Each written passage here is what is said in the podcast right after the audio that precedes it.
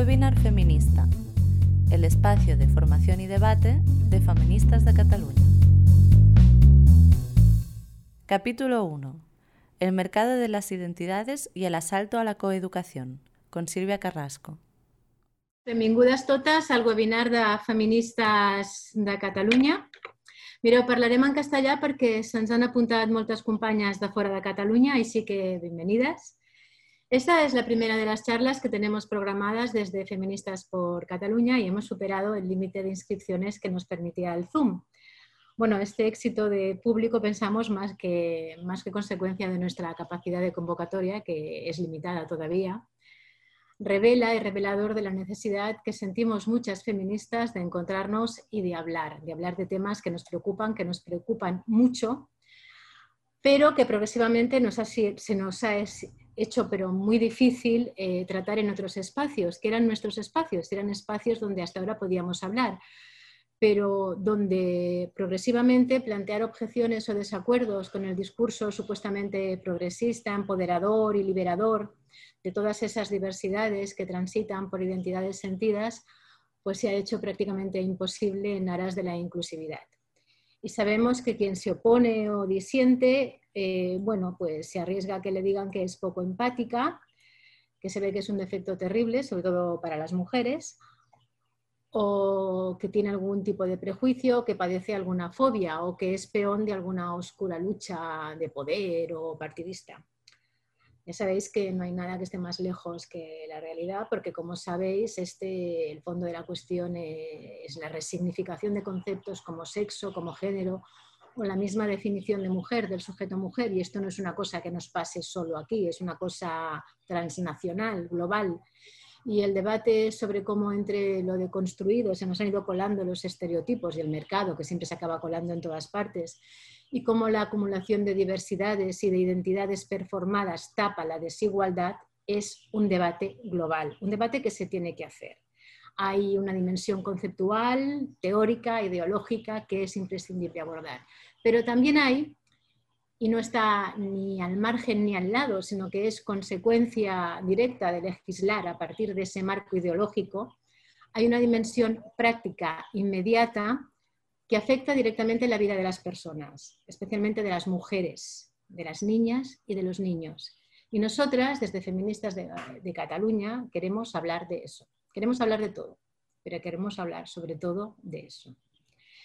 Es lo que estamos empezando a hacer con esta charla, una charla que se titula reveladoramente El mercado de las identidades y el asedio a la coeducación a cargo de nuestra compañera Silvia Carrasco.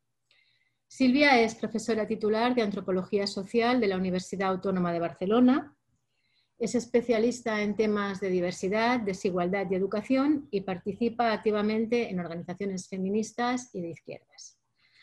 Ahora mismo voy a pasar la palabra a Silvia, pero antes eh, cuatro cositas de organización. La primera, como ya os habréis dado cuenta, nos estamos estrenando, somos novatas con el webinar. Por tanto, si tenemos algún tipo de fallo técnico, os pedimos por favor indulgencia Segunda, nos hubiera gustado abrir una especie de espacio de debate, pero con todas las inscripciones que teníamos hubiera sido muy difícil de gestionar. Por tanto, si os parece, lo que hemos pensado es que podemos utilizar el, chat, que lo tenéis aquí abajo, en la barra de abajo de la pantalla, para presentarnos si queremos interactuar un poco entre nosotras, porque si no esto virtual es muy frío. Y hay también un apartado que permite hacer preguntas, que también está en la barra inferior, y si queréis allí podéis escribir las preguntas. Yo intentaré recogerlas todas, agruparlas por temas y al final planteárselas si tenemos tiempo a, Silvia. Y por último, y también es importante, si queréis tuitear mientras estamos en la charla, nuestro hashtag es este, webinar feminista. Y ahora ya sí, Silvia, con vulguis, te escoltem. Muchas gracias, Arga. Muchas gracias.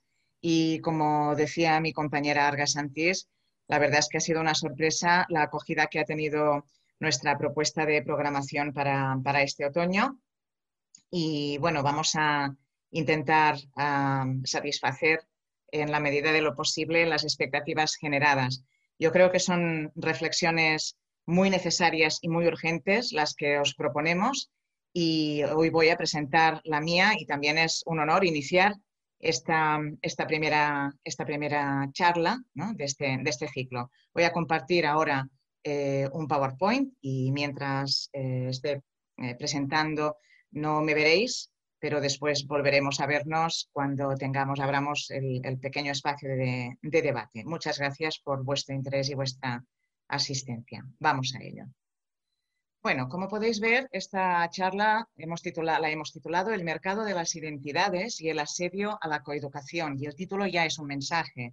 Eh, situamos el debate sobre las amenazas que van rodeando y van asfixiando a la coeducación en lo que consideramos que es en realidad una avanzadilla, si queréis, un brazo armado cultural del, mercado, del mercado neoliberal, en este caso aplicado a las identidades. Entonces vamos a intentar reflexionar sobre qué ocurre, cómo ocurre y qué podemos hacer al respecto. Pero realmente pensábamos que este era un doble polo en el que nos permitía situar de una manera diferente la conversación que debemos mantener sobre esta cuestión. Primero voy a ser muy sincera, voy a relataros muy brevemente cuáles, han sido mis pasos o los pasos que he dado hacia la toma de conciencia de lo que estaba ocurriendo. Porque tengo que decir que en más de 25 años de investigación educativa sobre diversidad, desigualdad, en congresos, en convocatorias, en roles de asesora nacional e internacional, en ah, toda clase de encuentros, nunca, jamás se han planteado temas como la diversidad de género o la identidad de género, ni reivindicaciones de tipo transgenerista, como problemas a abordar en la escuela, en los institutos o en el alumnado. Mi presencia en los centros durante estos 25 años, mía y de mis compañeras y compañeros de investigación, ha sido continuada. Una relación estrecha con el profesorado, eh, con el alumnado, por mi trabajo de tipo etnográfico y cualitativo dentro de los centros, en entornos educativos. Nunca, jamás se mencionó eh, la importancia o la existencia de cambios legislativos ni de retos asociados a la identidad de género. Hemos eh, estado trabajando ininterrumpidamente sobre cuestiones muy relevantes como las desigualdades en educación, el alumnado en riesgo, eh, por origen, por clase, por género, pero nunca, jamás se ha planteado la cuestión relativa a las identidades o, muchísimo menos, a la transexualidad. En ningún momento de mi larguísima trayectoria. Ah, también como militante de organizaciones eh, políticas progresistas de base, tengo que decir que en mi caso eh, yo he vivido una ausencia total de debate político sobre estas cuestiones que en algunas de las organizaciones eh, de las que me siento parte o en las que he participado, luego han abanderado y hasta el momento pues incluso presentado como propuestas de ley, pero esto no se, ha, no se ha discutido en ningún momento, no ha formado parte de los debates de base. Tampoco a mi entender, eh, desde el punto de vista del debate público. Pero hace exactamente un año, con el inicio del curso 2019-2020, pues vimos unas primeras señales sobre estas cuestiones que tengo que decir que, bueno, hace hoy exactamente, yo empecé las clases con, con mi alumnado, ayer empezaron las compañeras que tenían clase desde los lunes y sí que hemos visto, bueno, un cambio muy importante en el lenguaje, en aquello que se da por hecho, lo que se toma como realidad en la universidad.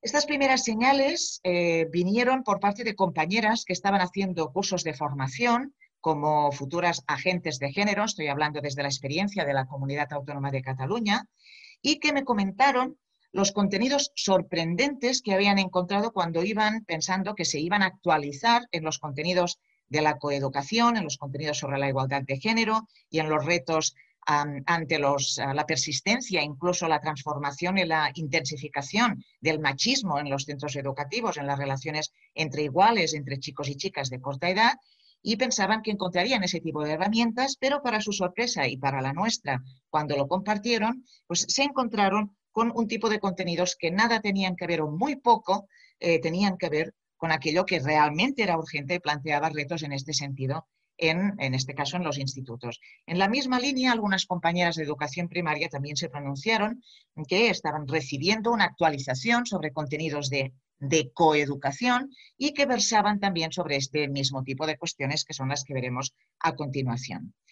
Pero en mi caso, yo no fui consciente de lo que estaba ocurriendo hasta que se produjeron las primeras reacciones por parte del movimiento feminista ante las propuestas legislativas que intentan consolidar la ideología de la identidad de género y esta agenda transgenerista, la vamos a llamar así de momento, en 2020, poco antes del inicio y de la declaración de pandemia y del inicio del confinamiento. En ese momento yo tomé conciencia sobre ello.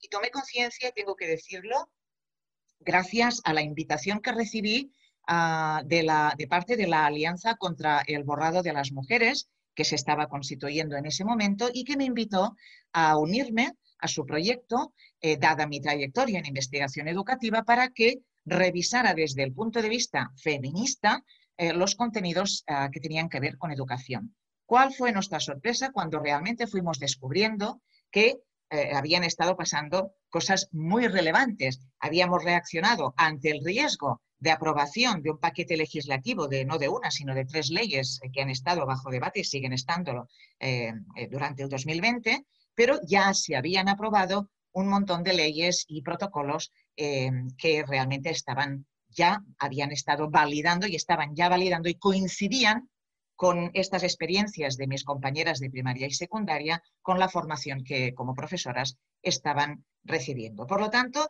entonces vimos qué había estado pasando desde 2014, qué cambios legislativos habían tenido lugar para introducir la ideología de la identidad de género y los supuestos transgeneristas en educación.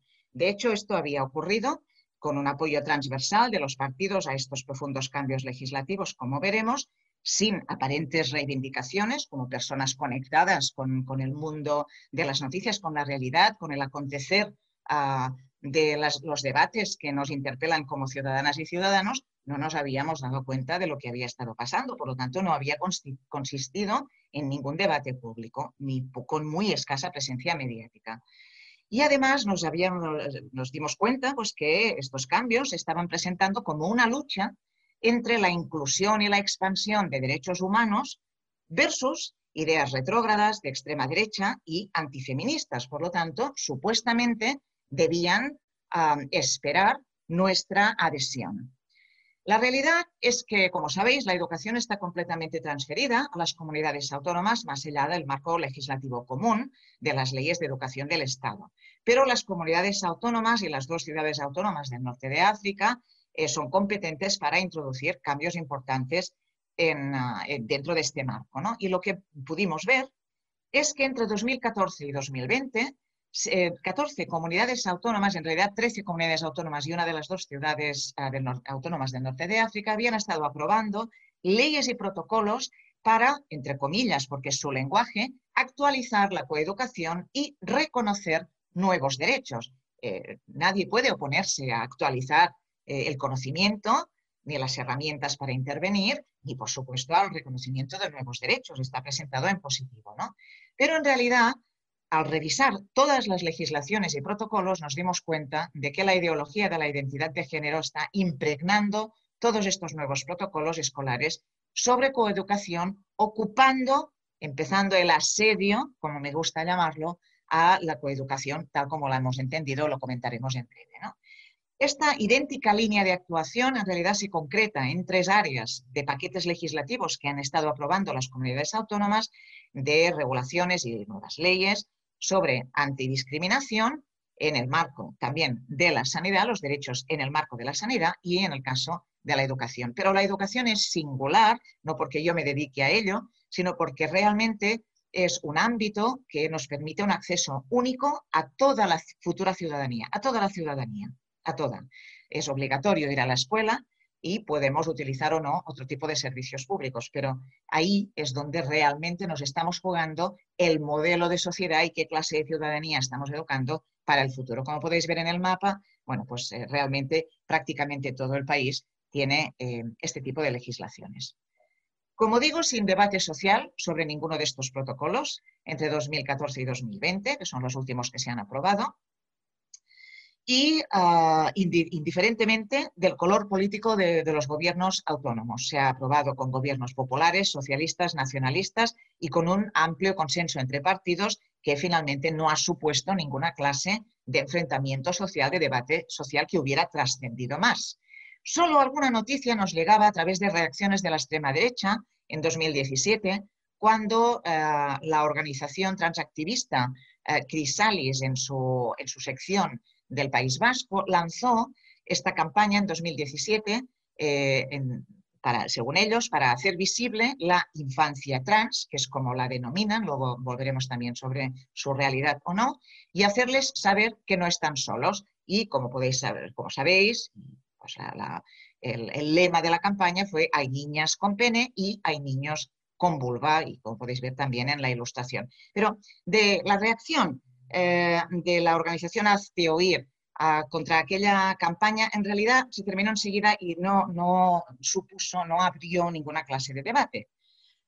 Lo que sí se repitió al inicio del ah, año 2020, antes del confinamiento. Recordaréis que otra vez la organización Hazte Oír fletó autobuses azules y naranjas eh, que en teoría querían recorrer todo el territorio del Estado, eh, defendiendo la necesidad de un PIN parental, un control por parte de los padres de los contenidos eh, curriculares que se enseñaban en la escuela, pero naturalmente al servicio de su agenda ultraconservadora en la que califican a la ideología de género, de género como el fin de la sociedad tal como la conocemos, porque no reconocen ni la existencia de violencia de género. En uno de los autobuses lo podéis ver.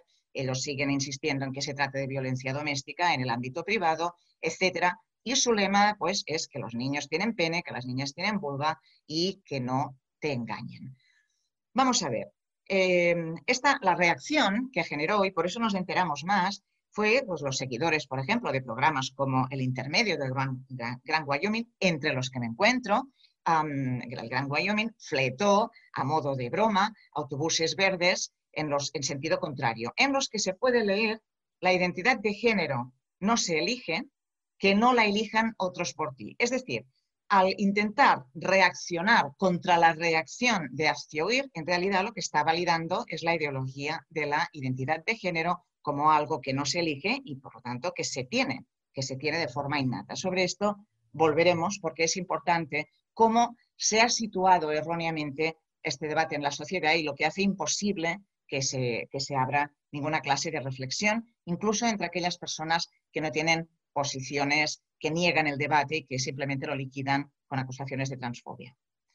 Bueno, ¿por qué deberíamos preocuparnos a causa de la penetración de la ideología de la identidad de género en las escuelas y en realidad en qué consiste? Pues vamos a hacer un repaso. En esta primera parte de mi presentación, pues tal vez eh, detallaré, aunque en realidad no detallaré mucho, detallaré lo que tienen en común estos protocolos. En otra, en otra eh, charla, probablemente, pues que prepararemos con eh, compañeras, o al menos estará la intención de contraborrado, mm, haremos un análisis mucho más detallado educativo, jurídico, etcétera, con ejemplos específicos de los distintos protocolos. Aquí simplemente haremos unas pinceladas de lo que tienen en común.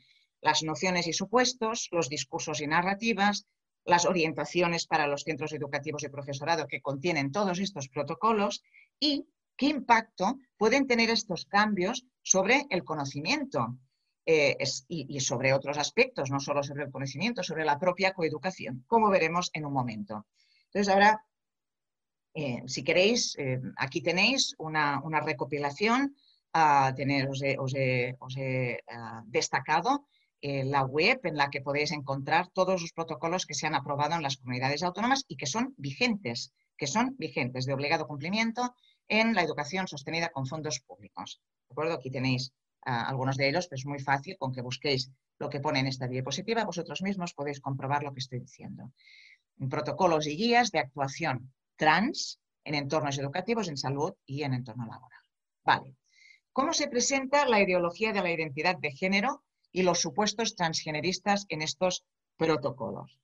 Bueno, en primer lugar, el sexo biológico se presenta como una interpretación errónea de la naturaleza debida al pensamiento occidental al que se achaca toda clase de males, que impone un binarismo macho-hembra sobre lo que ellos llaman el género innato, lo que sería el género innato y auténtico que sienten los individuos dentro de un espectro de opciones.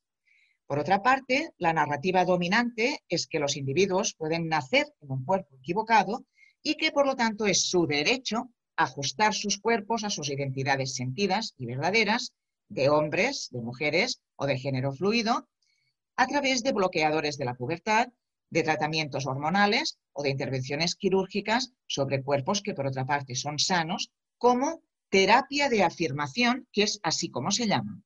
Por lo tanto, niegan en estos protocolos la existencia de protocolos, insisto, que son de obligado cumplimiento en la educación primaria y secundaria de 14 comunidades autónomas de España. niegan, por lo tanto, digo, la existencia de uno de los trastornos de percepción distorsionada sobre el cuerpo, como la anorexia, como otros trastornos, esta percepción distorsionada que causa un gran malestar, sufrimiento y rechazo del propio cuerpo, que se ha llamado hasta el DSM5 disforia de género y que, eh, debido a presiones eh, eh, transactivistas, incluso el DSM pues, ha cambiado, ha sustituido disforia por condición de género. bueno, el vocabulario utilizado para describir este nuevo enfoque de la diversidad, entre comillas realmente, como especialista en diversidad no puedo aceptar que, se defina así, consiste en una colección de términos a menudo intercambiables al leer los distintos protocolos, todos añaden un glosario al final y luego los glosarios, aunque los preceptos y los artículos sean prácticamente idénticos, los glosarios pueden variar. Ah, pues tiene que añadir pues, todo este tipo de, de, términos, como digo, a menudo intercambiables, de definición variable, carentes completamente de base empírica, donde se combinan sexo, género, identidad, expresión, etcétera, de manera que se tiende a oscurecer sus significados y sus ideas subyacentes y por tanto se introduce un nuevo lenguaje que parece Ah, inalcanzable para los no iniciados. Por otra parte, algo que me toca muy de cerca como antropóloga, se apela a culturas no occidentales como si éstas ah, tuvieran repertorios de identidades de género a escoger por parte de sus integrantes de forma libre, eh, lo cual es una proyección ah, y una interpretación o bien errónea o, como poco, sesgada de la realidad que conocemos sobre la diversidad de las prácticas sexuales y del reconocimiento de diferentes opciones eh, sexoafectivas. También ah, como estrategia se emplea, como decía, un lenguaje positivo, un lenguaje difícil de rechazar, un discurso sobre los derechos humanos supuestamente derivado de la necesidad de poner fin al sufrimiento de la infancia y la adolescencia transgénero o de género fluido o no conforme con el género. También volveremos sobre esto, ¿no?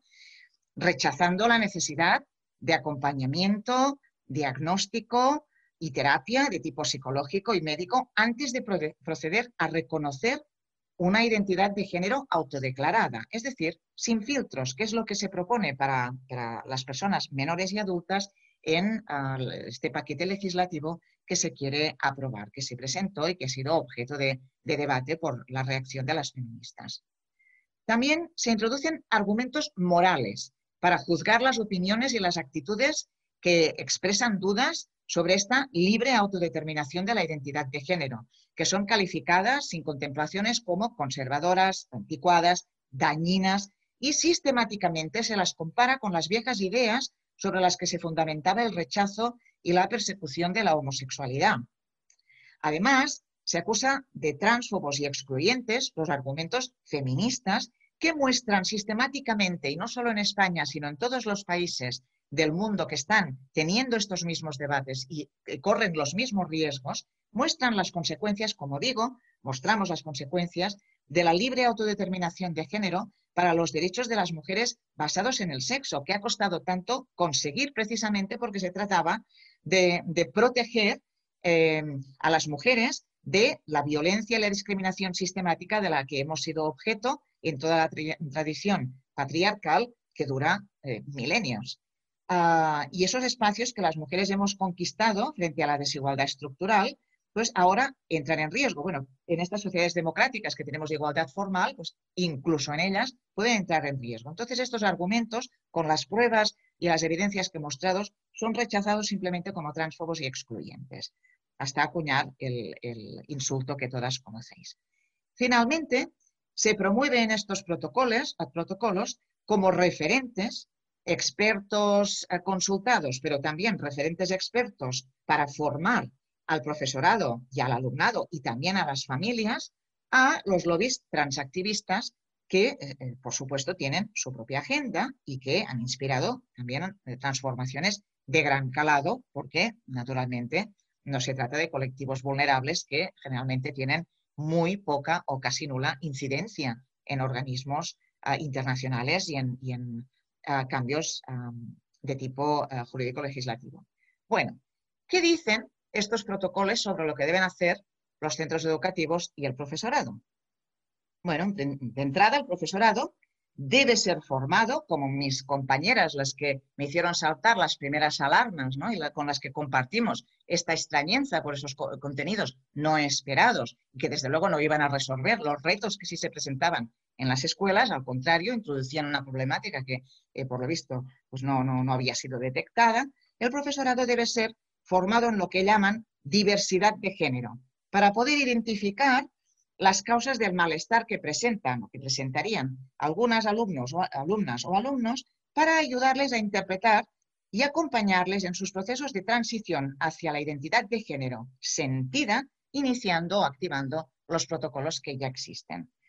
Esto lo pueden hacer, supuestamente, observando sus preferencias por determinadas actividades, las relaciones con determinados alumnos o alumnas, la gestualidad, eh, sus preferencias, por ejemplo, en el vestir, etcétera, lo cual aparentemente revelaría o se constituirían indicadores de su auténtica identidad de género.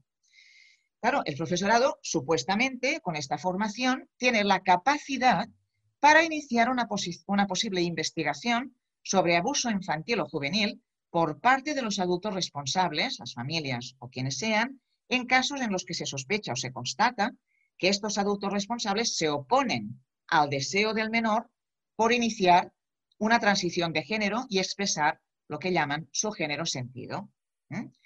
El alumnado, consecuentemente, tiene derecho a que se cambie su nombre asignado, forma parte de este vocabulario, de este neolenguaje, por su nombre sentido en toda la documentación escolar sin necesidad de evaluación psicológica o médica y sin el consentimiento de los adultos que ostentan su custodia. También el alumnado tiene derecho a ser tratado acorde con su identidad de género sentida o su sexo sentido, varía el lenguaje según el protocolo, en todas las instalaciones escolares y que se le dirijan empleando nombres, pronombres, adjetivos que se adecúen a su identidad sentida. En estos protocolos también se evita, se, perdón, se recomienda evitar actividades y tareas que puedan conllevar alguna separación del alumnado por sexo porque se considerarían discriminatorias. Ya veremos más adelante qué ocurre con el deporte y con el deporte de las niñas en concreto. Pero también hay otras actividades, por ejemplo, en las que se habla de procesos del propio cuerpo que naturalmente eh, eh, confieren pues, una, una situación de mayor comodidad a las niñas cuando se encuentran solo las niñas y probablemente ocurra lo mismo con los niños. Hablo como mujer por otra parte, el alumnado transgénero tiene derecho a utilizar las instalaciones escolares de acuerdo con su sexo sentido, que está naturalmente en, coherencia con algunas de las consecuencias de las leyes que también se presentan, se pretenden aprobar, pero esto ya está aprobado. Y por lo tanto, como si no tuviéramos eh, eh, otros eh, ámbitos en los que invertir en nuestros centros, se insta a los centros a adaptar sus instalaciones para evitar espacios segregados por sexo biológico.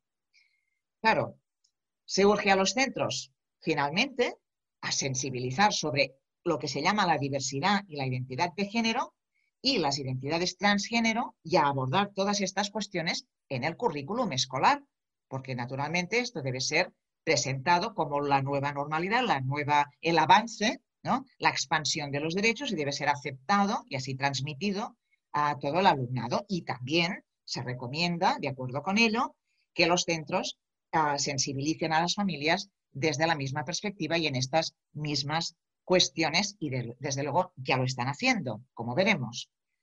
Bueno, ¿qué impacto tendrán estos protocolos? ¿O ya están teniendo? ¿O van a tener? Pues dos impactos importantísimos. En primer lugar, se compromete el conocimiento de la realidad educativa. Nuestro conocimiento sobre el que queremos eh, incidir, nuestro conocimiento sobre la realidad educativa como investigadora, ahora hablo como investigadora, pero también desde el punto de vista de los responsables políticos, este conocimiento queda comprometido porque se alteran y se suprimen los datos desagregados por sexo o si se mantienen, no sabemos si realmente corresponden a chicos o chicas socializados como chicos o chicas y que pueden presentar comportamientos o ser eh, objeto de discriminaciones y desigualdades completamente diferentes. Esto queda borrado, se va a oscurecer. Os voy a poner algunos ejemplos muy rápidamente, muy rápidamente. Desde luego esto no es exhaustivo, pero fijad, se compromete este conocimiento. Por ejemplo, en el rendimiento académico, sabéis que hay diferencias y desigualdades importantes entre chicos y chicas y que todavía estamos investigando porque además son cambiantes. En el autoconcepto académico, en el cumplimiento académico, en las aspiraciones, en las expectativas, en las preferencias y las elecciones académicas, por ejemplo, con la eh, estrategia de incrementar el número de niñas y chicas que se interesan por ciencias, tecnologías ingenierías y matemáticas que se conoce con este acrónimo en inglés STEM. Bueno, no sabemos cuál será el impacto, si realmente no sabemos ah, quiénes se apuntan y qué relación tiene con su experiencia vital y con su socialización y cómo, con, cómo se construyen. Por ejemplo, eh, el objeto central, uno de los objetos centrales de la coeducación, eh, el, sexismo y el androcentrismo. ¿Cómo vamos a abordar el sexismo y el androcentrismo si desdibujamos y borramos a quiénes son chicos y quiénes son chicas, si estamos cuestionando qué es ser chica y qué es ser chico. La participación en actividades, lo dije hace un momento, por ejemplo, en el deporte, ¿no? Cualquiera puede ah, declararse chico, que va a ser muy difícil, ¿no? Y competir con chicos, porque obviamente la ventaja anatómica de los chicos hace que esto sea poco deseable para una chica eh, que quiera, que se sienta chico y quiera competir, pero desde luego ya hemos visto muchísimos casos y podríamos dedicar a ello una sesión entera que ocurre con los chicos y su mayor potencial, especialmente en la adolescencia, ah, en el deporte em, no profesional, en el deporte escolar y en el, deporte en las categorías infantiles y juveniles. Entonces, esto es el inicio de una muerte anunciada cuando estábamos intentando lograr que un mayor número de chicas participarán en actividades deportivas, porque sigue habiendo un decalage importante en este sentido. ¿no? Los aspectos de acoso sexual y de bullying totalmente desdibujados, si no sabemos quiénes acosan, quiénes son acosados y tenemos que esperar a que se definan. ¿no? Cuestiones clásicas en el estudio cualitativo del comportamiento escolar, incluso de las relaciones. Ah, en eh, cuestiones de asertividad o silenciamiento, ¿no? Todas estas microprácticas eh, de microviolencias, micromachismos, pero también producto de la mm, socialización diferencial, de las expectativas diferenciales, de la autoconstrucción académica, el autoconcepto diferencial entre chicos y chicas, que pueden conllevar que las chicas participen menos, etcétera, etcétera, lo sabéis. Las cuestiones de sociabilidad, ¿sí? Eh, en, qué términos se establecen las amistades, si realmente estamos abogando por unas relaciones cada vez más plurales, democráticas, diversas, etcétera, bueno, tampoco podremos identificarnos, ¿no? Por ejemplo, las becas obtenidas, ¿no? Cuando sabéis que hay unas, unas distancias considerables, eh, en este caso, en el, mundo universitario, ¿no? En la, en la obtención de becas, cuando se trata de evaluar, por ejemplo, capacidades o, o expectativas de tipo postdoctoral, ¿no? etcétera, etcétera. Pero las que están en los países y todavía en algunas comunidades autónomas que están, por ejemplo, vinculadas a premios deportivos, está claro que también quedan comprometidas en detrimento de las oportunidades de las chicas. ¿no?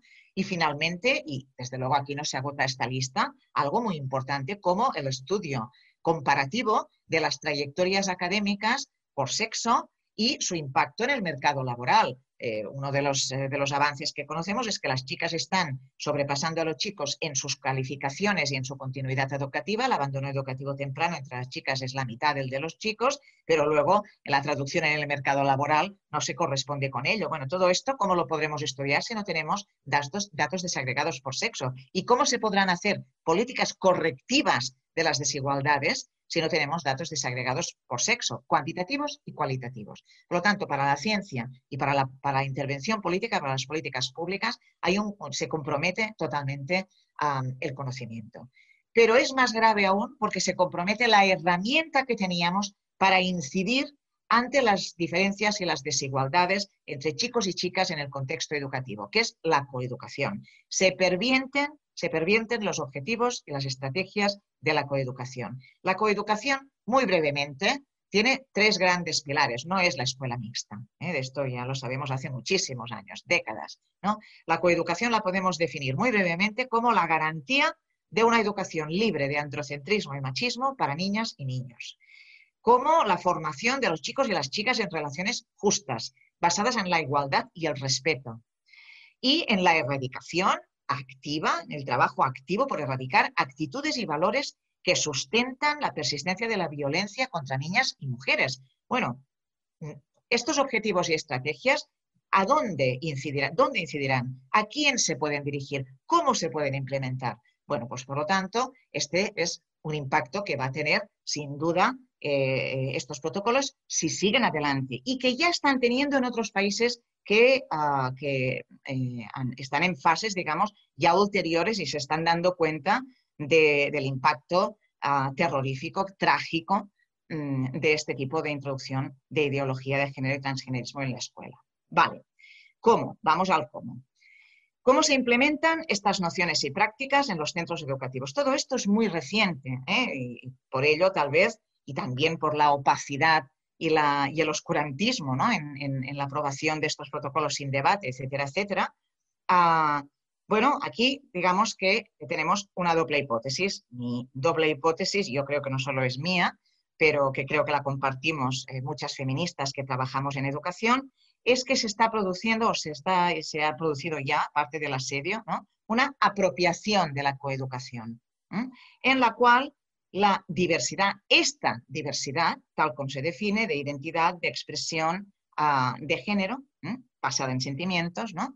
sustituye al objetivo de la igualdad.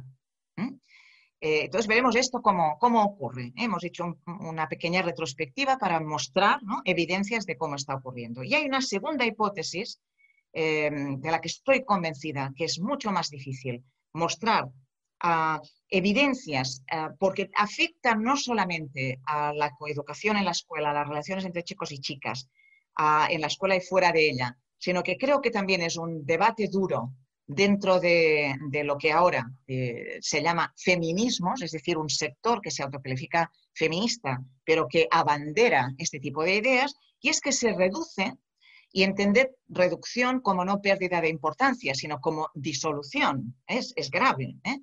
Se reduce.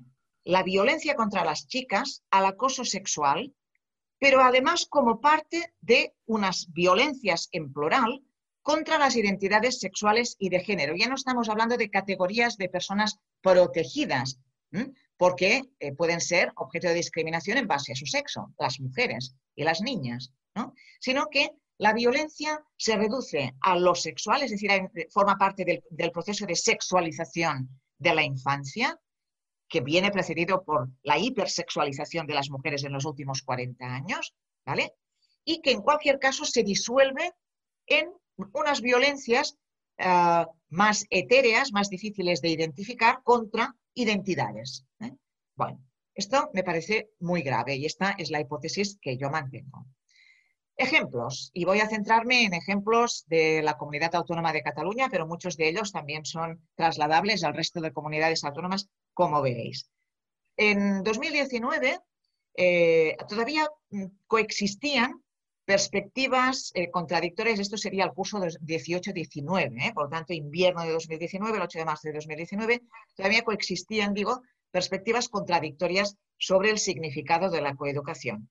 Por ejemplo, fijaros en estos dos carteles. El cartel de la Federación de Movimientos de Renovación Pedagógica de Cataluña, que es a lo que corresponden eh, las siglas con este logo que empieza por F, ¿no?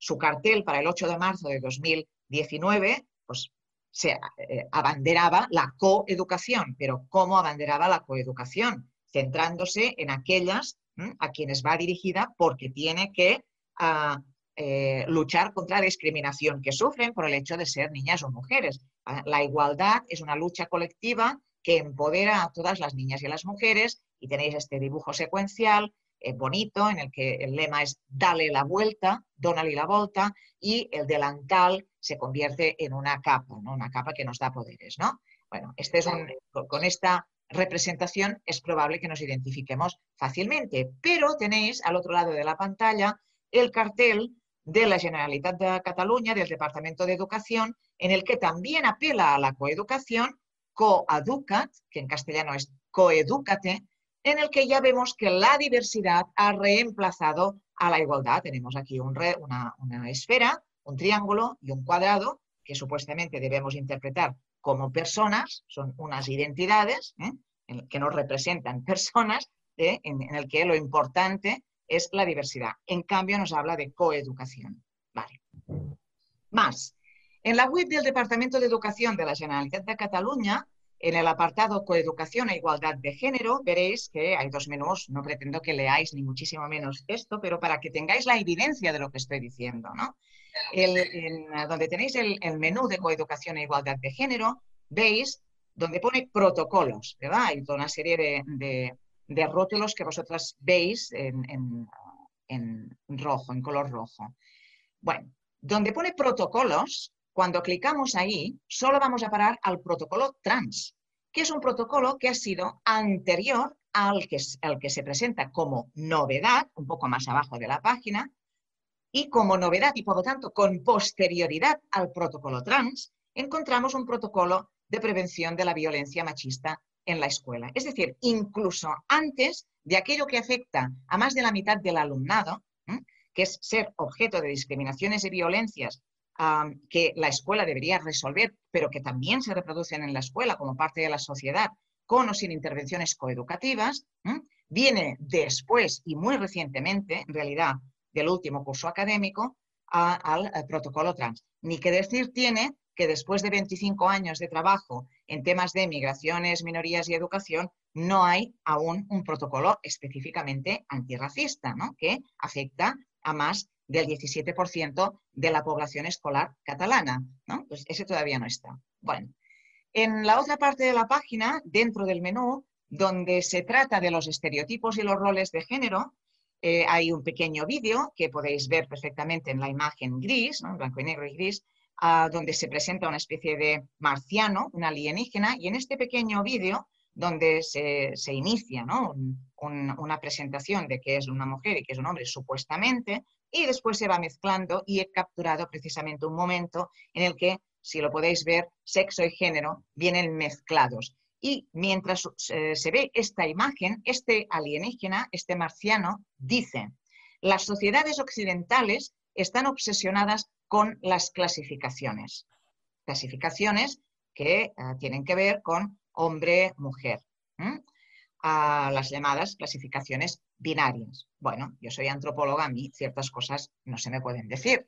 Entonces, eh, esta frase simplemente es una gran barbaridad. Pero veis cómo va entrando todo este tipo de mensaje y cómo va entrando, que es en la fase en la que estamos ahora. Más evidencias. Esta para mí es una de las más sangrantes y no es la peor, que es la que veremos después. Este es un ejemplo de formación para familias y profesorado de educación infantil que se publicitó a través de uno de los ayuntamientos de las grandes ciudades de, Cataluña, una de las grandes eh, ciudades, una de las primeras cinco, digamos las ciudades de alrededor de 100.000 habitantes, y que se presentó como una formación eh, gratuita, abierta durante el confinamiento, a la que yo asistí, me enteré y asistí, como veis, charla gratuita virtual, el 20 de mayo. Bueno, el título de la charla es Crecer libres, crianza feminista para una infancia sin sexismo. ¿Todo bien? Lo suscribimos perfectamente.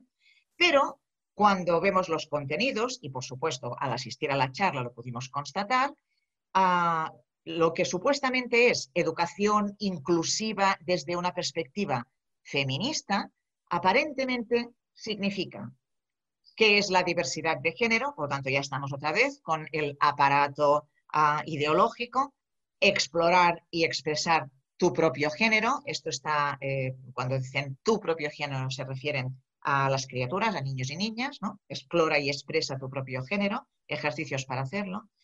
Revisar las opciones de género que presentamos a nuestros hijos e hijas, Y, complementariamente, expandir las opciones de género que como padres y madres proporcionamos o presentamos a nuestros hijos e hijas. Claro, eh, eh, como podéis ver, uno de los materiales recomendados eh, con el fondo azul dice, dale a tu criatura 100 posibilidades en lugar de dos. Es decir, estás limitando las posibilidades. No estamos hablando de igualdad de oportunidades ni de justicia social. No, no, estamos hablando de diversidad de opciones de género, de identidad, algo inmaterial, que supuestamente es lo que ah, puede ah, hacer sufrir o no a nuestros hijos e hijas. Es decir, estamos hablando de educación infantil.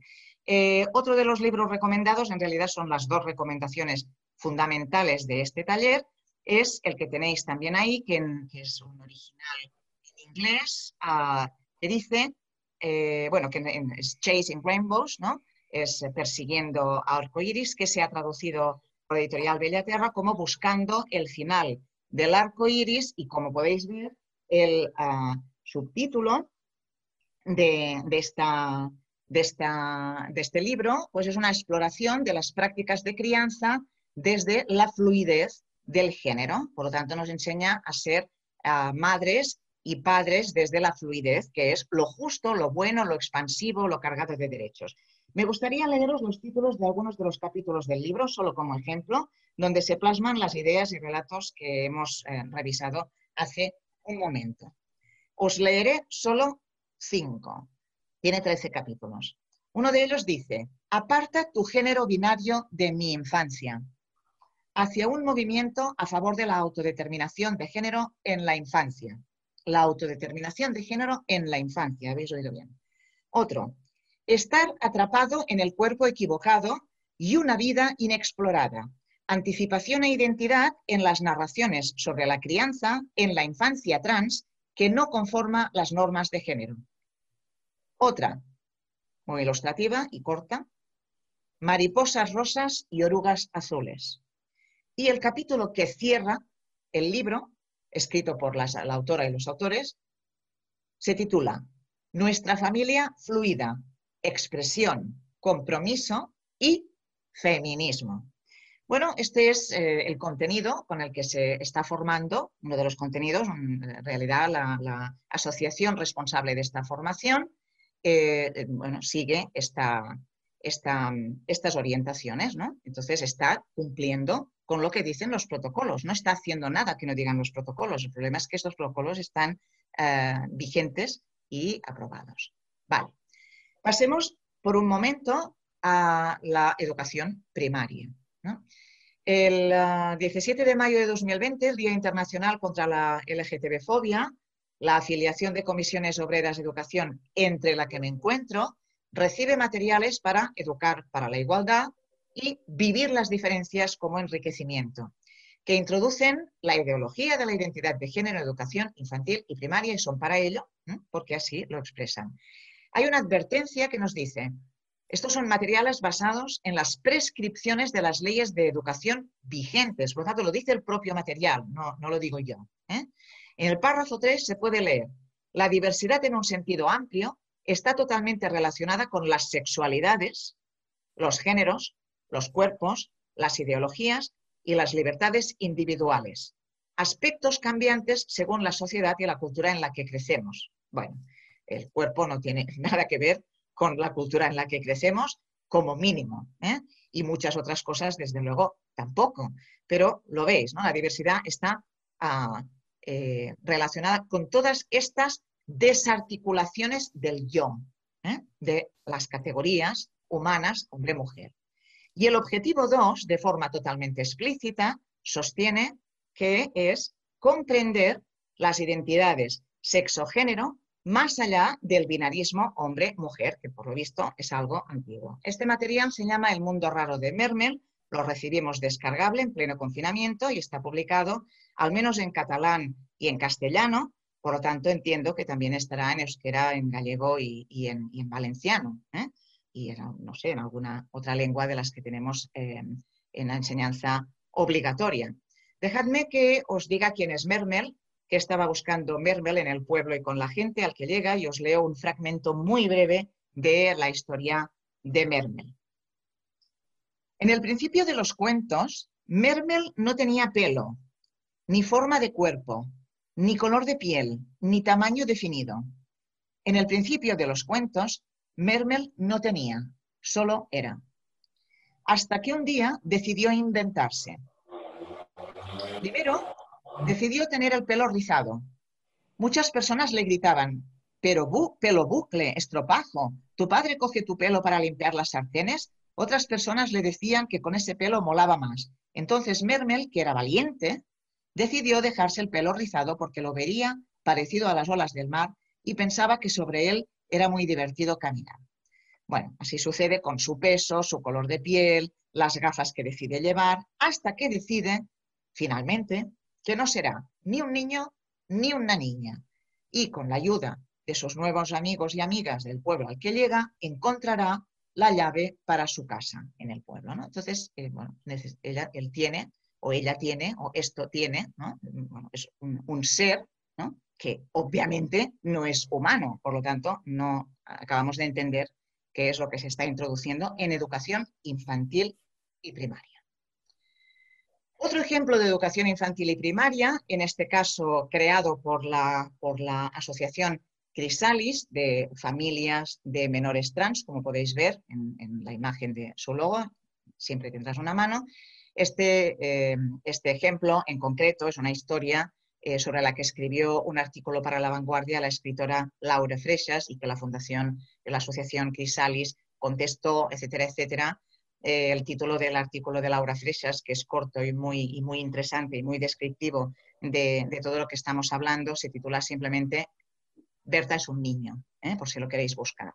Bueno, pues este es un ejemplo eh, de recursos para el, profesorado y las familias de educación primaria que consiste en cómo explicar el comportamiento extraño, ahora veréis en qué consiste, de Berta y descubrir que es Daniel, que en realidad se trata de Daniel y que nunca fue Berta.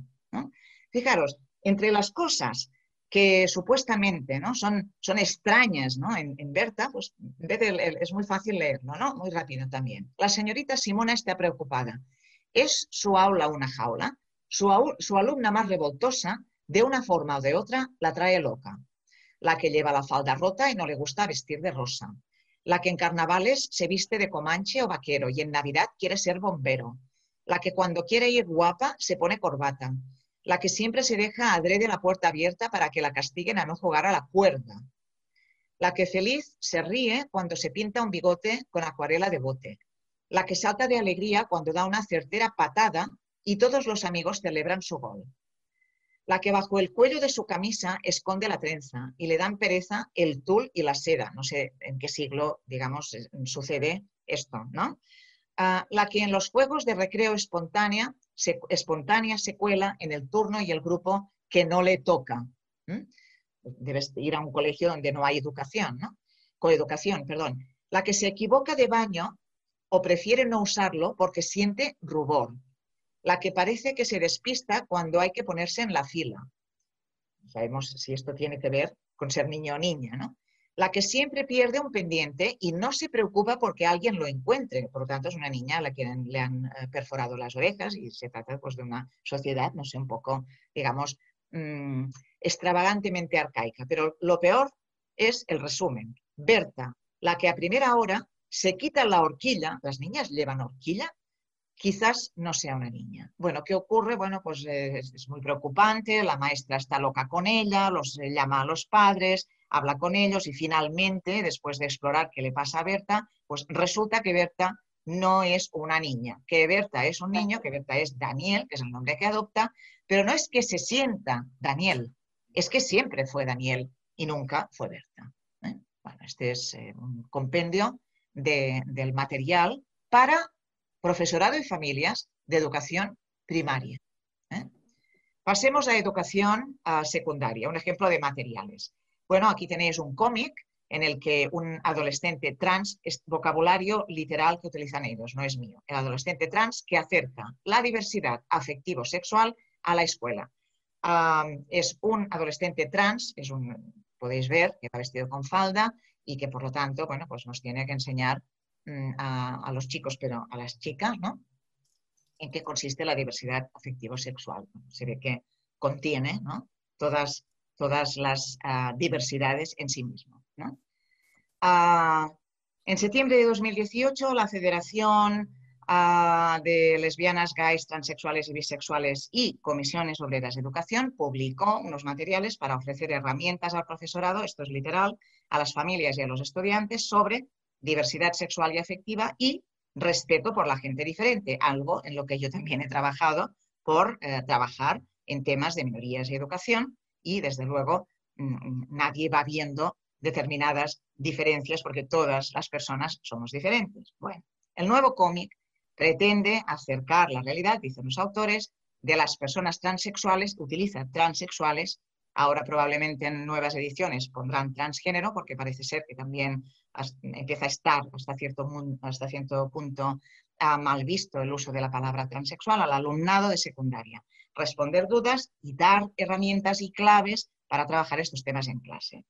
Y recuerda a la Federación que las leyes existentes sobre diversidad afectivo-sexual, que ellos sí conocían y que yo desde luego no, en las escuelas, no se están desplegando a pesar de haber sido aprobadas hace cinco años. ¿eh? Yo me enteré de todo esto ah, en el último curso académico. Y se recuerda que pertenecer al colectivo LGTBI, que siempre es esta sistemática ambivalencia como si se tratara de lo mismo, de la orientación afectivo-sexual, con eh, las identidades y las expresiones sentidas, es el eh, segundo mayor riesgo de sufrir acoso después del sobrepeso en las escuelas ah, en España. Vale. ¿Qué están haciendo universidades, gobiernos, organismos internacionales? ¿A quiénes podemos acudir? Bueno, ¿qué hacen? Lo mismo propagan y legitiman ideas anticientíficas, no son solo acientíficas, son anticientíficas. Es como decir que la Tierra es plana, ¿no? Y antifeministas bajo un relato falso de investigación, científica avanzada y después veremos un caso que ha sido un caso mediático y que es muy probable que yo no os esté explicando ninguna novedad. Todo esto lo conocéis. Lo he intentado ordenar para intentar entender qué está pasando. Forman al profesorado desde posiciones hegemónicas, si tienen eh, posiciones hegemónicas, ¿no? En supuesta igualdad de género a través de estas ideas, ¿no? Con esta, este reemplazo de la igualdad ah, por esta supuesta, perdón, esta supuesta diversidad. Y también intentan introducir nuevos derechos, como hemos, hemos visto, como valores incuestionables en los marcos jurídicos internacionales. Vamos a ver en un momento.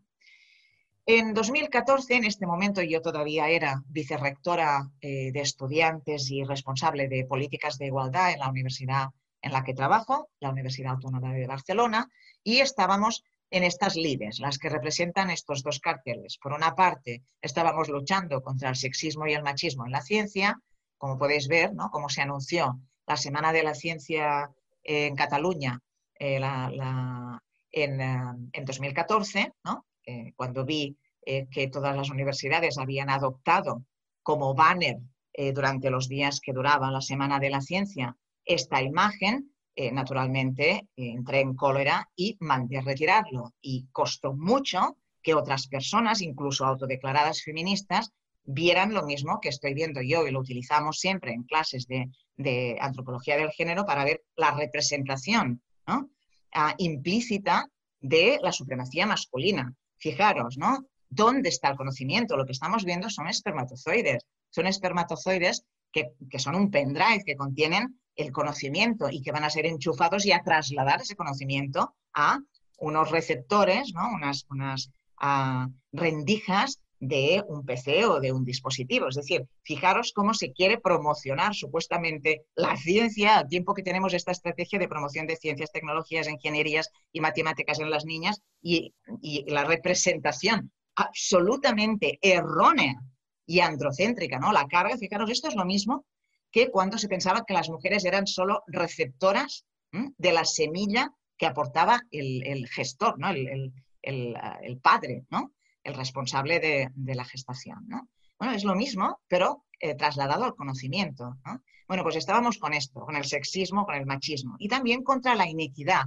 En, un proyecto financiado, un proyecto euroamericano financiado, celebramos este tercer congreso y donde, donde estábamos trabajando por la inclusión social y la equidad en la educación superior, como podéis ver, yo creo que no hace falta describir nada más. Estábamos en estas.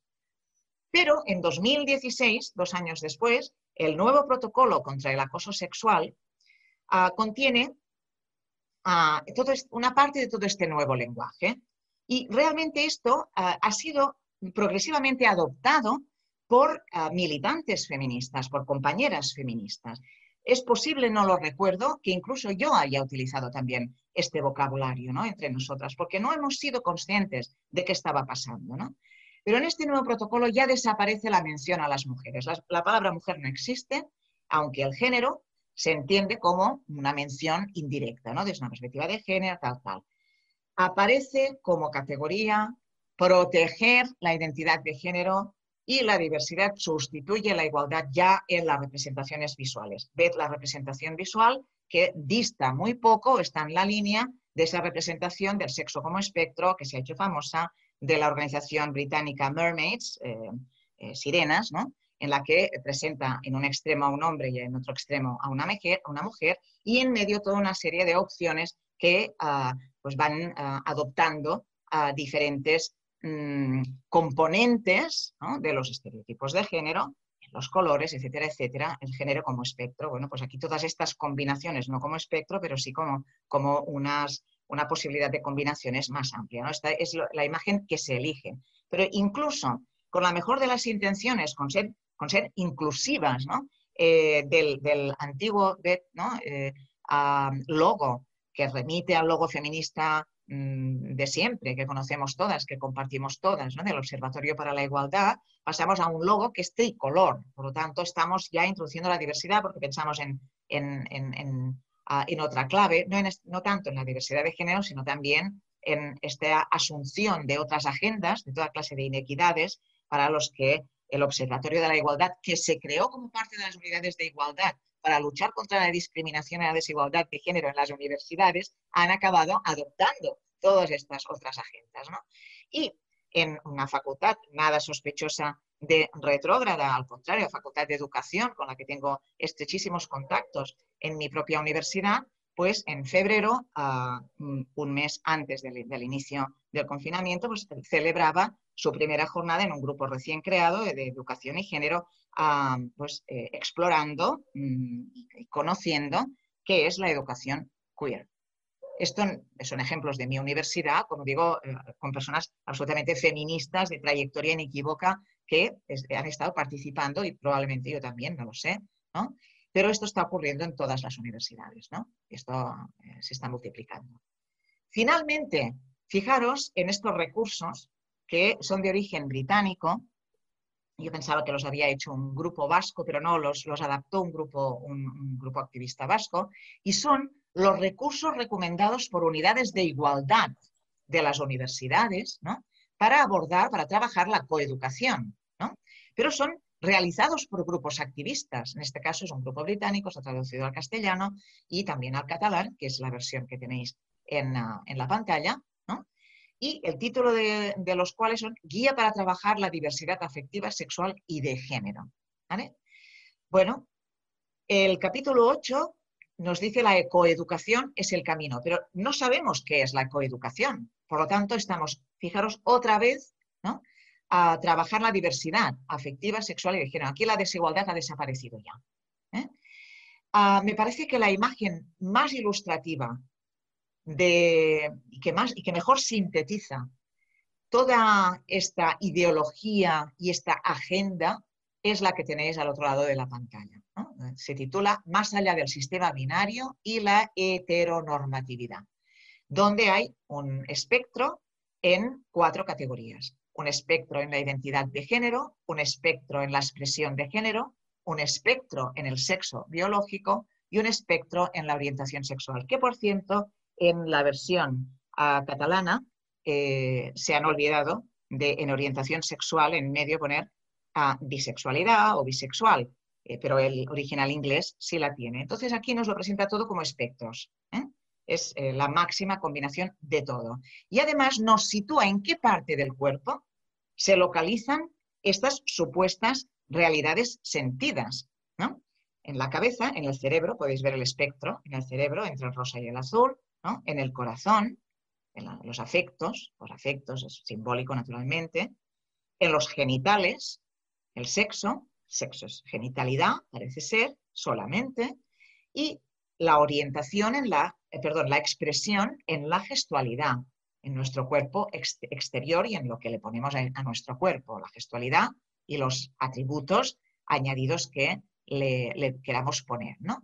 Por lo tanto, eh, tenemos en el medio la, eh, ubicación trans entre mujer y hombre, la ubicación andrógina en la expresión, la ubicación intersex entre eh, macho y hembra, cuando sabemos que se trata de, eh, bueno, que es debida, que hay una incidencia muy baja ah, de personas intersexuales y que se debe a unas alteraciones o bien cromosómicas o bien hormonales durante el embarazo. Y también pues, un espectro en la orientación sexual que realmente ah, no pretende ah, eh, sustituir ninguna de las, de las otras, pero les va muy bien para poder ver que tenemos realmente muchas maneras de expresar la afectividad y la sexualidad. Entonces parece que eh, con, esta, con la orientación sexual, con todas estas maneras de expresar la afectividad y la sexualidad, también se validan a la identidad, la expresión y el propio sexo biológico, presentado como, como más allá del sistema binario. Vale. Estos son contenidos que después van a, la educación primaria y secundaria infantil. Son los mismos contenidos, como podéis ver. ¿eh? Bueno, podemos apelar a la Generalitat de Cataluña. Bueno, ya hemos visto que no, al menos en educación, pero es que tampoco podemos apelar a, eh, al área de servicios sociales y de asuntos sociales.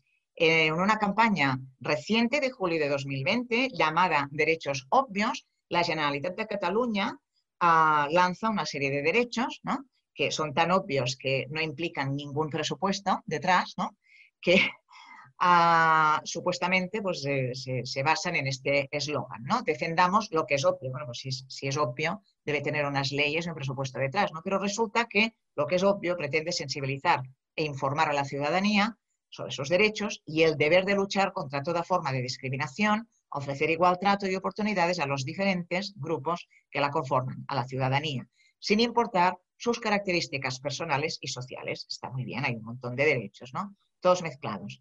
Pero los derechos obvios no incluyen la lucha contra las desigualdades materiales, que son de su competencia, ante, por ejemplo, el 28% de pobreza infantil. Pero sí es un derecho obvio, lo que llaman la obviedad número 11, que, en la que se puede ver a un niño que ah, está probándose un, vestido ante un espejo antes de salir a pasear con su madre. Y su derecho obvio es tienes derecho a que nadie decida tu género. Si recordáis, el autobús verde de Wyoming decía, pues porque ya lo tienes, nadie lo elige, entonces lo, tendrás, se lo tienes dentro, no sabemos dónde se localiza, pero si, nos acordamos de ese muñequito de pan, ¿no? este, este típico muñequito de pan, pues veréis que se localiza. ¿eh?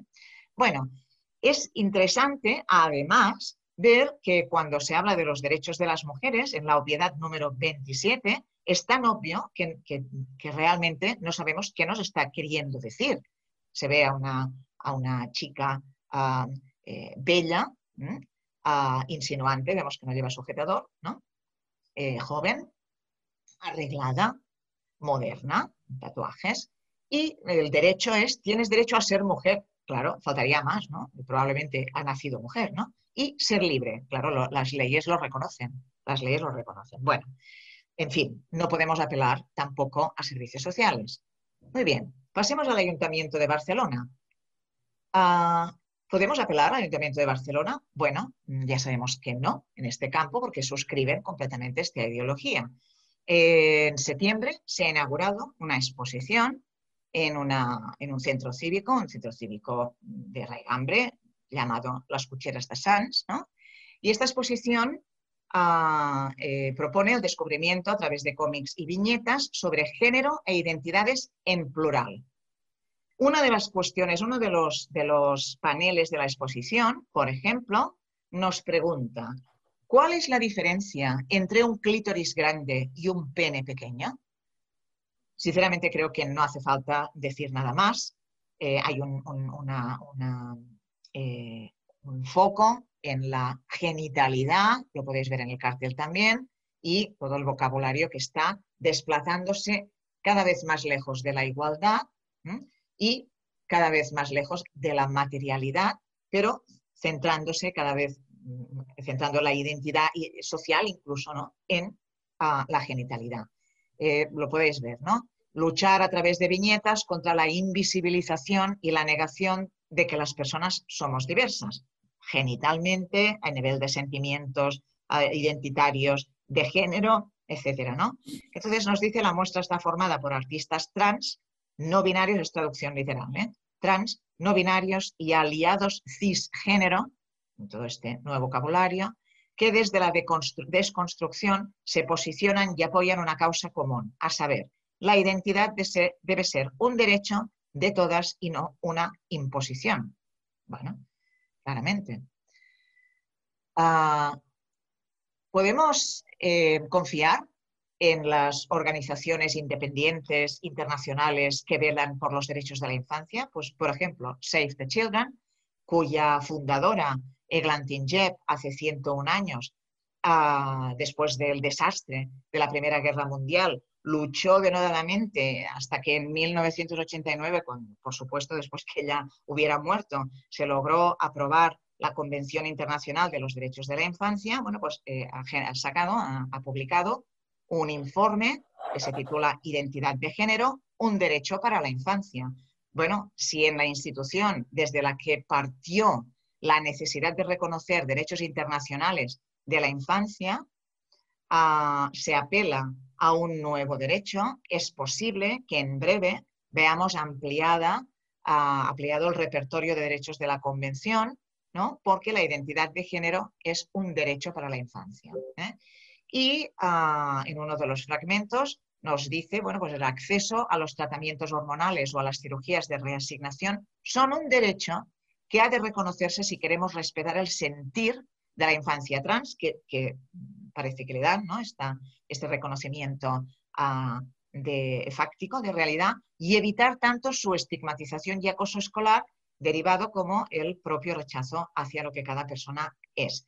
Y añade en otro pasaje, los adultos no toman en serio a la infancia cuando todavía debaten si un menor es un niño o una niña. Bueno, espero que lo sigan haciendo porque desde luego los riesgos a los que se enfrenta una niña no son los mismos que a los que se enfrenta un, un niño. Pero me temo mucho que tenemos las de perder eh, si mm, apelamos a la responsabilidad y al sentido común de Save the Children, porque aquí no se muestra.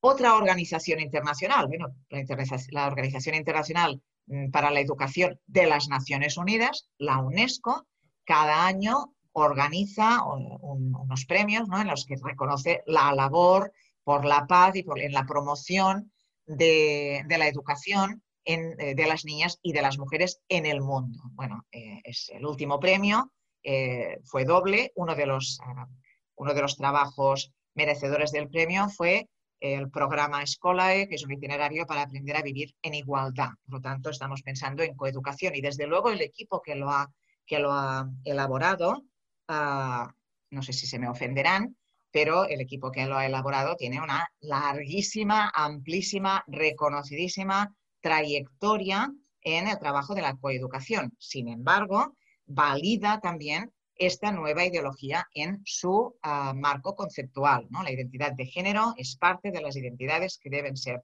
incluidas en la educación sexoafectiva hoy. Por tanto, está validando estos mismos presupuestos, estos supuestos eh, transgeneristas.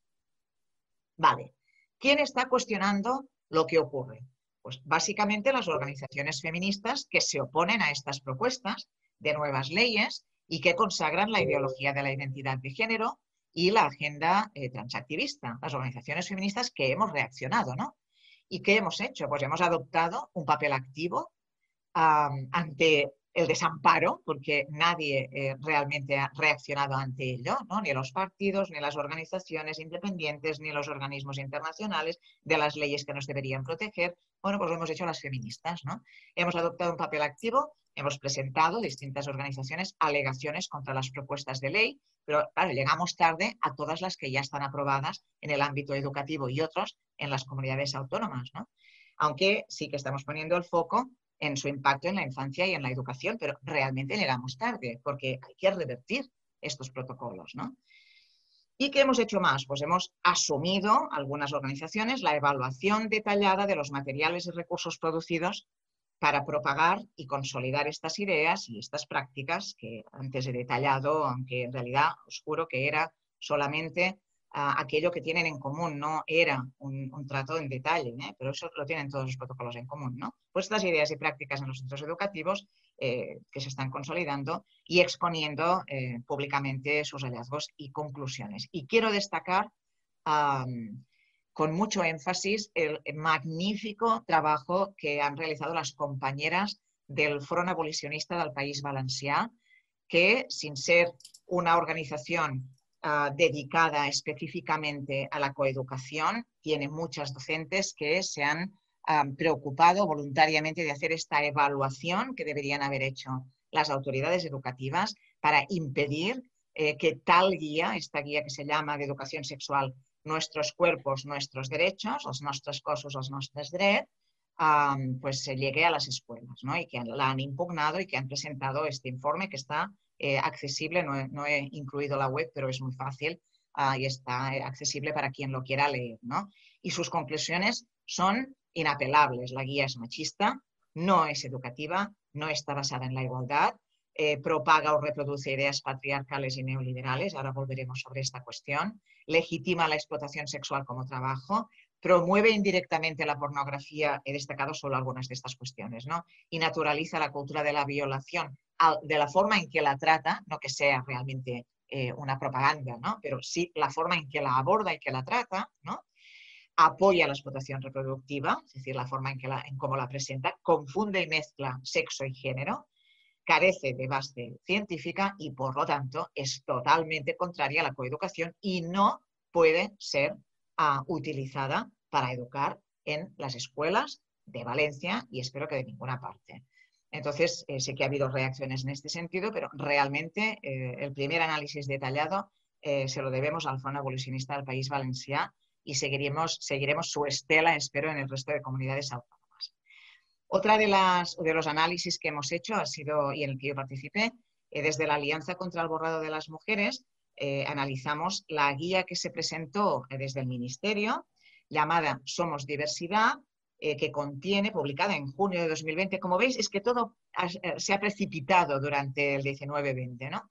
Ah, que contiene, dicen, actividades para formación del profesorado en educación formal y no formal sobre diversidad sexual, familiar, corporal y de expresión e identidad de género.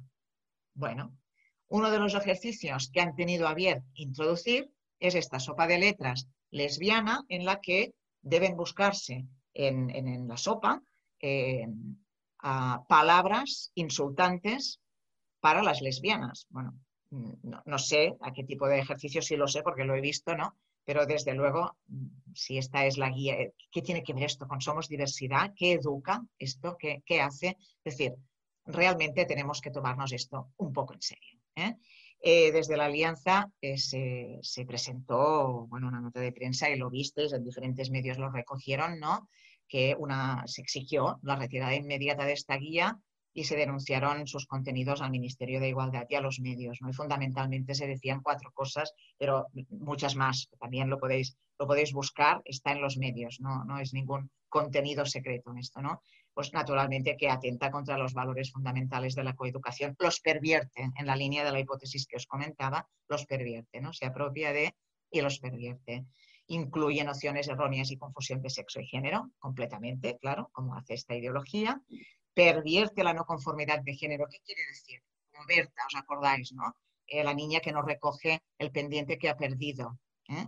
O que en cuanto llega a la escuela se quita una horquilla. A ver, en 2020, ¿qué es la conformidad de género? Todas las feministas Somos y educamos en la no conformidad del género tradicional heredado. En esto consiste la emancipación. ¿eh? Y los chicos también, por supuesto, a nuestras hijas y a nuestros hijos, ¿no? Pero esta guía pues, consagra los estereotipos sexistas, ¿no? porque son tomados como indicadores de otro tipo de identidad o de expresión de género. Reproduce la homofobia y el antilesbianismo, como podemos ver aquí. ¿no? Y muchas otras cosas, ¿no? pero son dos ejemplos. ¿no? También desde la Alianza contra el Borrado de las Mujeres, y os explico las cosas en las que he participado y no me ha dado tiempo a incluir otra de las cuestiones que se ha hecho más recientemente, ¿no? Eh, se hizo un análisis en profundidad del proyecto de ley orgánica por la que se modifica la ley orgánica 2-2006 del 3 de mayo de educación. Es decir, vamos a, en marzo de 2020 tuvimos acceso al, anteproyecto, el proyecto de ley orgánica, y en julio de 2020 en, trasladamos a las autoridades del Ministerio de Educación. Y también lo pudisteis leer porque la prensa también se hizo eco de ello. ¿no? Después de revisar este proyecto de ley, pues, pues se alertó sobre el riesgo de desarrollar eh, las leyes vigentes, ¿no? porque están todos inspirados por la ideología de la identidad de género, que es contraria a los derechos de las mujeres basados en el sexo, pero sobre todo es contraria a la coeducación. Estamos hablando del ámbito educativo. ¿no?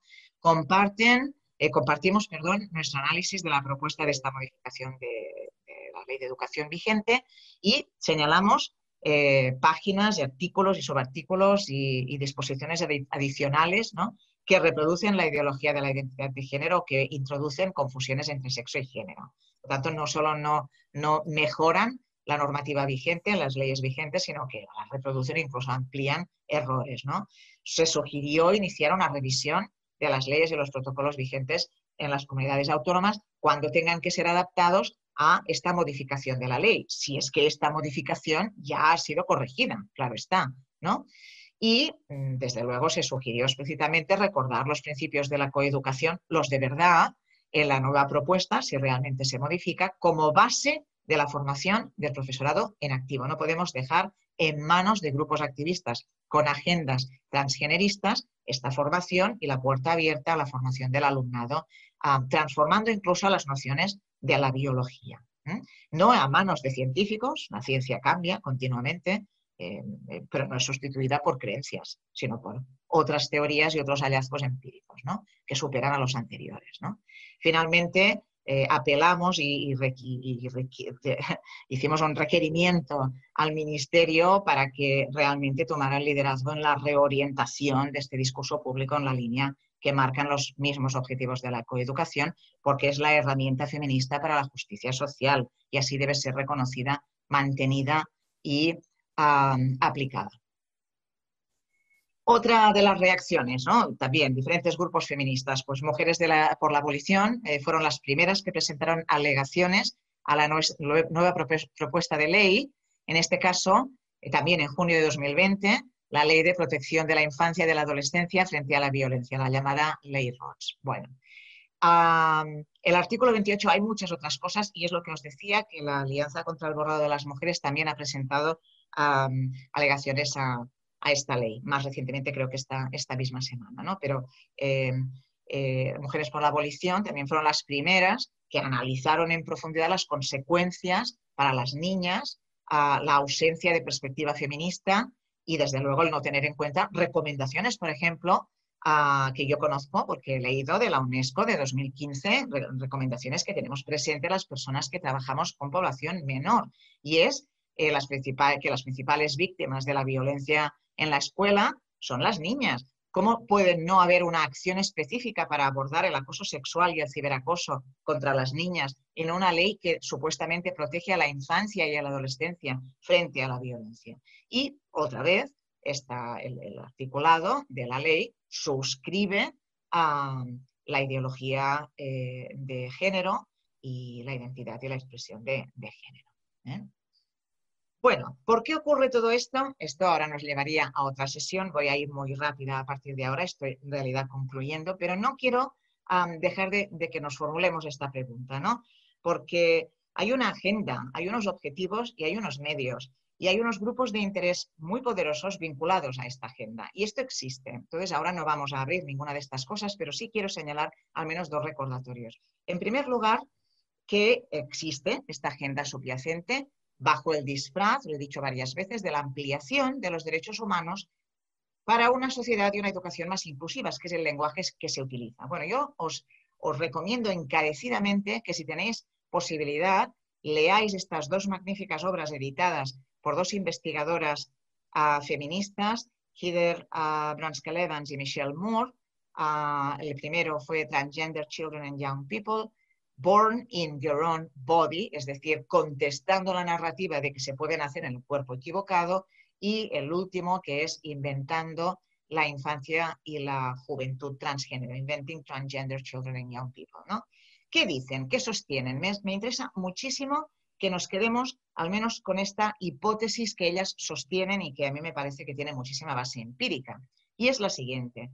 Afirmar la existencia de la infancia transgénero es la coartada del transactivismo adulto para abrir la puerta a la autoidentificación de género sin filtros legales, psicológicos o médicos. Es decir, si decimos que existen los niños y las niñas transgénero, que tienen un género innato, que pueden haber nacido en un cuerpo equivocado y que para que no sufran hay que mutilar sus cuerpos o darles bloqueadores hormonales o iniciar un, ah, de la pubertad o iniciar un tratamiento hormonal que puede llegar a durar toda su vida y que es irreversible, entonces, naturalmente, eh, ¿cómo no vamos a reconocer esos derechos autodeclarados sin filtros legales, psicológicos o médicos a los adultos, ¿no? que ya llevan tantos años sufriendo? Claro, si existe de forma innata, se justifica también la precocidad y la rapidez, es decir, es recomendable acortar el sufrimiento y ahorrarlo, iniciar una transición lo más rápidamente posible. Por lo tanto, no es que también en la infancia, también en la educación se introduce esta ideología. No, es que esta introducción, esta penetración, esta transformación, esta apropiación de la coeducación es funcional a la agenda del transactivismo adulto, que tiene también sus, eh, sus eh, bases y que desde luego no, hoy no vamos a poder tratar ni el objeto de esta charla. Vale, esta es la primera cuestión que quería compartir sobre el por qué. La segunda es más amplia y tiene que ver con el contexto más general en el que estamos. Es decir, ¿qué es esto de la ideología de la identidad de género? Bueno, yo sostengo que es clave en la agenda cultural del neoliberalismo. Conocemos bien al neoliberalismo, el neoliberalismo que es una, fase mucho más intensiva y salvaje del capitalismo de las fases anteriores, que surge a partir de los años 80 o incluso después de la crisis del, petróleo, ah, y que representan, sobre todo el liderazgo de esta nueva derecha representada por, Reagan y Thatcher. Reagan en Estados Unidos y Thatcher en, Inglaterra y que desde luego ha transformado las derechas y que tiene que ver con el fin de la Guerra Fría, etcétera, etcétera. Bueno, a mí me parece que es fundamental que situemos en este campo más amplio de qué está pasando con la agenda cultural, ¿no? qué clase de estado de opinión favorable se está generando con esta introducción de esta ideología y de esta agenda. ¿no? ¿Qué, se persigue con ella? ¿no? Y aquí tenemos, yo creo, una de las claves, como siempre, pues yo he escrito cuatro párrafos y el roto solo necesito una viñeta, creo que es una serie, hay varias en este sentido que si lo veis, dice, nos dejan elegir el sexo, pero no la clase social. Es decir, nosotros podemos ponernos atributos, ¿no? Todo aquello que desde luego no tiene nada de revolucionario ni transformador, ni, ni tambalea ninguno de los pilares del capitalismo neoliberal.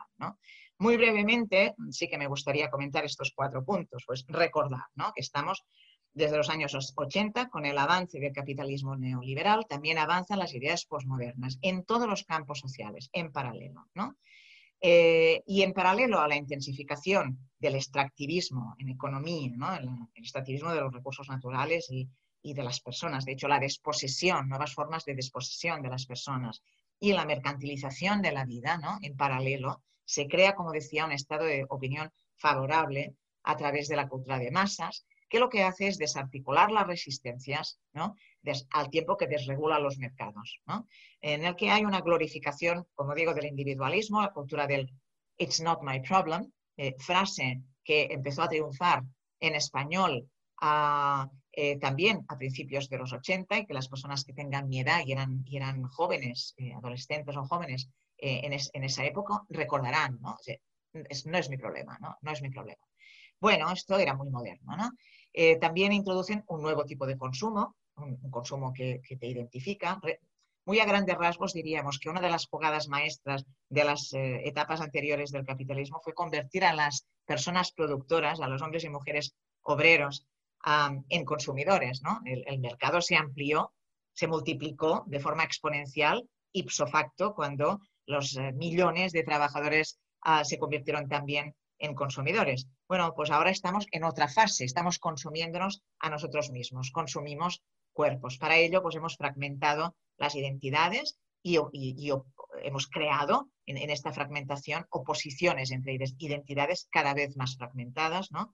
Y al, mismo tiempo se ha cuestionado el conocimiento eh, a, base de mezclarlo con una multitud de relatos indistinguibles. Esto lo hemos visto muy claramente durante la pandemia, ¿no? una, una, enfermedad, un virus del que desconocíamos prácticamente todo y parece que seguimos desconociendo bastante, aunque, aunque hemos ya estamos adquiriendo conocimientos, naturalmente, faltaría más, pero al tiempo que ah, la investigación científica iba haciendo hipótesis, iba ensayando en laboratorios, también han surgido toda clase de ideas, algunas defendidas por supuestos líderes mundiales, ¿no?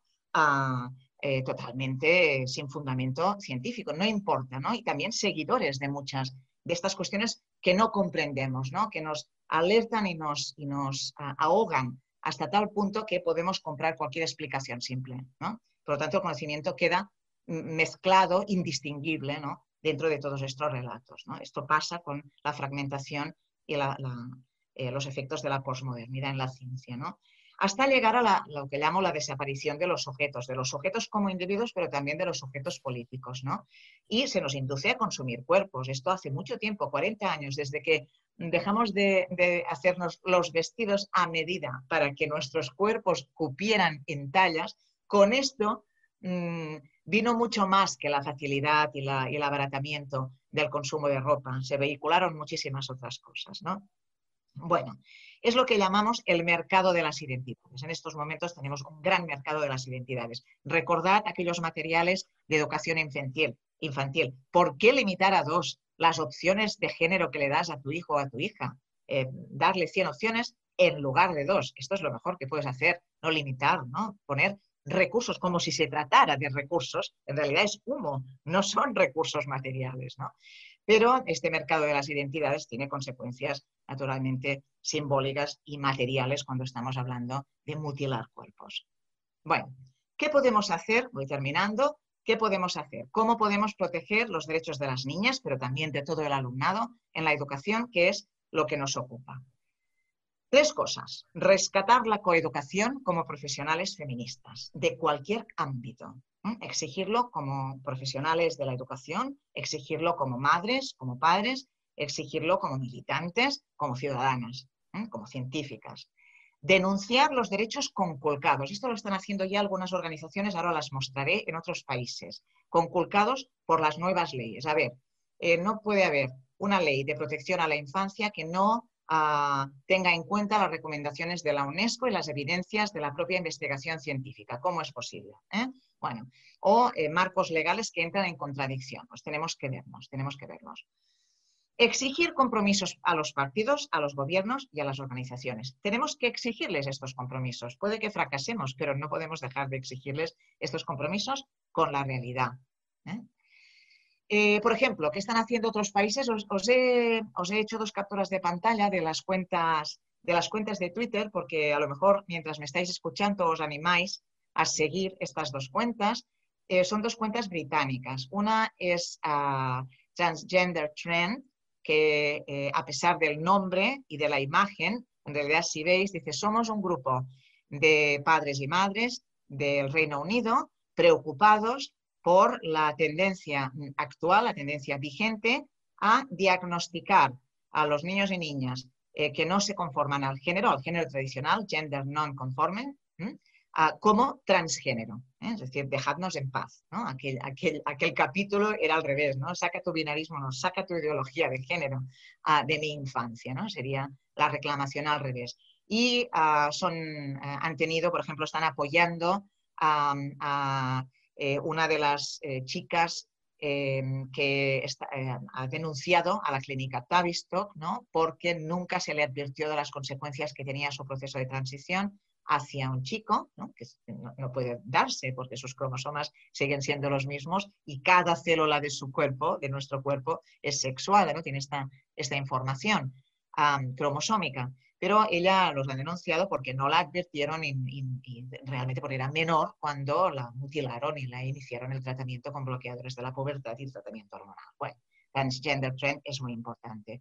Y también es interesante, y en el campo específico de la educación, eh, esta asociación. Si vosotros entráis en la página web, no en, no en, el Twitter, están las páginas web también en las dos capturas de pantalla, veréis que hay ah, de esta forma inglesa tan pragmática de hacer las cosas, donde hay unas fichas que podrían eh, haber sido escritas por cualquiera de las personas que han realizado los protocolos aprobados en las 14 comunidades autónomas, porque se quejan de lo mismo, destacan lo mismo.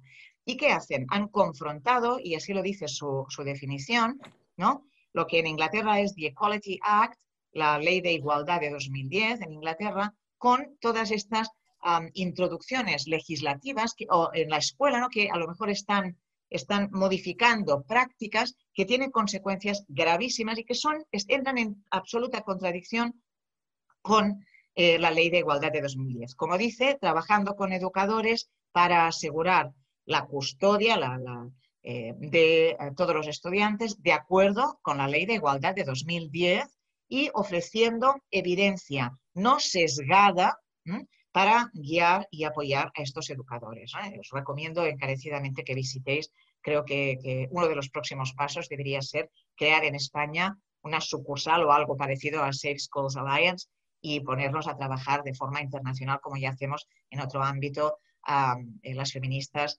en, otros ámbitos legislativos que nos afectan como, como adultas. ¿no? Vale. ¿Cuáles son las prioridades? Y ahora sí que ya voy terminando.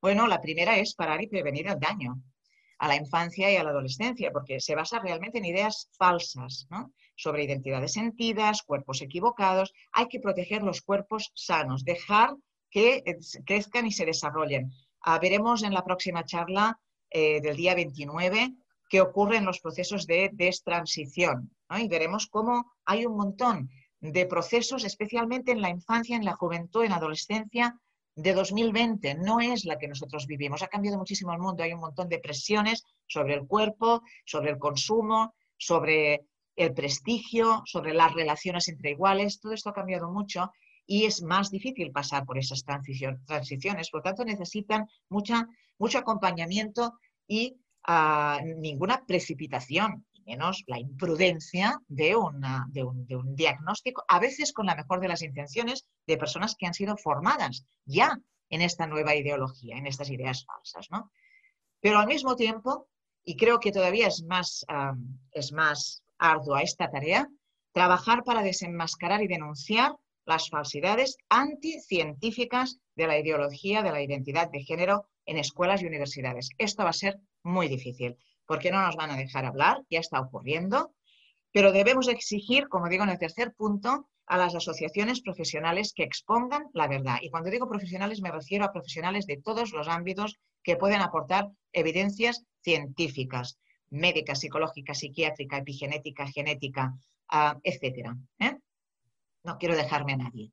Os he, hecho, eh, copiado un pantallazo de la American Journal of Psychiatry, la, revista americana de psiquiatría, donde se publicó en noviembre de 2019 un estudio con datos suecos que tienen eh, una base de datos longitudinal que permitía hacer un seguimiento longitudinal a personas que habían sido eh, declaradas trans y a las que se había tratado médica, hormonalmente y quirúrgicamente. Bueno, eh, y entonces ese estudio eh, decía, no sé si veis el, título, ¿no? esta es la, corrección, eh, la reducción en el tratamiento de la salud mental o la utilización de la salud, en la salud mental de las personas transgénero, después, ¿qué ocurre después de, la, eh, de las intervenciones quirúrgicas, lo que se llama la terapia de afirmación o la, cirugía de afirmación. ¿no? ¿Qué ocurre? Un estudio de toda la población, porque tienen esa base de datos en Suecia. ¿no? Bueno, una de las conclusiones decía que se reducía en un 8% el sufrimiento, la ansiedad, la salud mental, ¿no? la, ansiedad, el malestar eh, vinculado a la salud mental después de, de las intervenciones. Bueno, este artículo lo leyeron muchos especialistas, todos los que están suscritos al American Journal of Psychiatry y hasta 10 escribieron públicamente a la revista diciendo que habiendo analizado los materiales y las evidencias aportadas, no se podía llegar a la conclusión, ni muchísimo menos decidir. Los resultados no eran para nada concluyentes de la afirmación que se hacía en las conclusiones. Ah, y eh, obligaron a una revisión del estudio y el 1 de agosto de 2020 se ha publicado la corrección del estudio. Bueno, esto es una lucha interminable tal vez, pero no podemos dejar de hacerla en todos los ámbitos. Eh, han sido 10 personas que con sus nombres y apellidos aparecen citados. Hay un montón de artículos que se han publicado a raíz de, esto. Bueno, yo os decía al principio de mi charla, hasta hace un año no tenía ni siquiera noticia, ni indicios, ni nada, me preocupaban otras cosas, ¿no? que eran las nuevas formas del machismo y el patriarcado en general, pero en especial entre los jóvenes y en determinados sectores, etcétera. ¿no? bueno, Em, estaba preparando esta charla el domingo y recibí, soy, revisora de una revista científica de mi ámbito, ah, recibí un artículo para ser revisado que reproducía totalmente eh, toda esta ideología sin ninguna clase de fundamentación ah, científica y pretendía analizar prácticas ah, que habían fallado en identificar esta identidad de género sentida o la realidad de la identidad eh, innata o real ¿no? de unos alumnos en unas clases, etcétera, bueno, pues yo ahora también tengo este compromiso, ¿no? ¿no? me había llegado, me ha pasado preparando esta charla, por lo tanto, ya la tenemos aquí también en Ciencias Sociales. Vale, finalmente, ¿qué necesitamos? Bueno, necesitamos tres cosas. La primera, retomar el control de la coeducación desde el feminismo. Es absolutamente necesario uh, eh, que desde el feminismo se contrarresten estas tendencias actuales en la formación del profesorado. ¿eh? La segunda, veis que hay tres re, ¿eh? por lo tanto es bueno, un ejercicio de parar y tal vez mirar hacia atrás qué ha pasado, que es de alguna manera el recorrido que yo os he propuesto con esta charla. ¿no? Reubicar la, la educación, digo, y los derechos educativos en el centro de nuestro terreno de juego como feministas. Esto a veces es difícil porque la educación es muy autorreferencial. Fijaros, hasta que realmente no nos hemos centrado en qué está ocurriendo y hemos visto que esto ya está aprobado y que realmente está entrando por todas partes, bueno, ni siquiera, ¿no? Ah, cada una está investigando a su parcela, pero es que ni siquiera en la investigación sobre educación y género se han planteado estas cuestiones. Yo leo los programas de nuestros congresos, etcétera, etcétera, esto no estaba. ¿eh? Por lo tanto, hay que reubicar la educación y los derechos educativos en el centro. ¿Pensábamos que esto ya lo habíamos logrado? No. Hay que volver a reivindicarlo a través de nuestra herramienta para la justicia social, que es la coeducación. Y finalmente, claro, ubicándolo en este campo más amplio de, de la ideología de género y la agenda transgenerista como parte de la agenda cultural del neoliberalismo para crear este espacio de opinión que nos desarticula y, en el que estamos ya consumiendo nuestros propios cuerpos, ¿no? Y dejamos de pensar en global y dejamos de pensar colectivamente y de analizar y resistir y plantear alternativas como movimiento político, por eso yo pienso que es antifeminista también toda esta ideología, pues hay que recuperar el terreno perdido en el pensamiento crítico.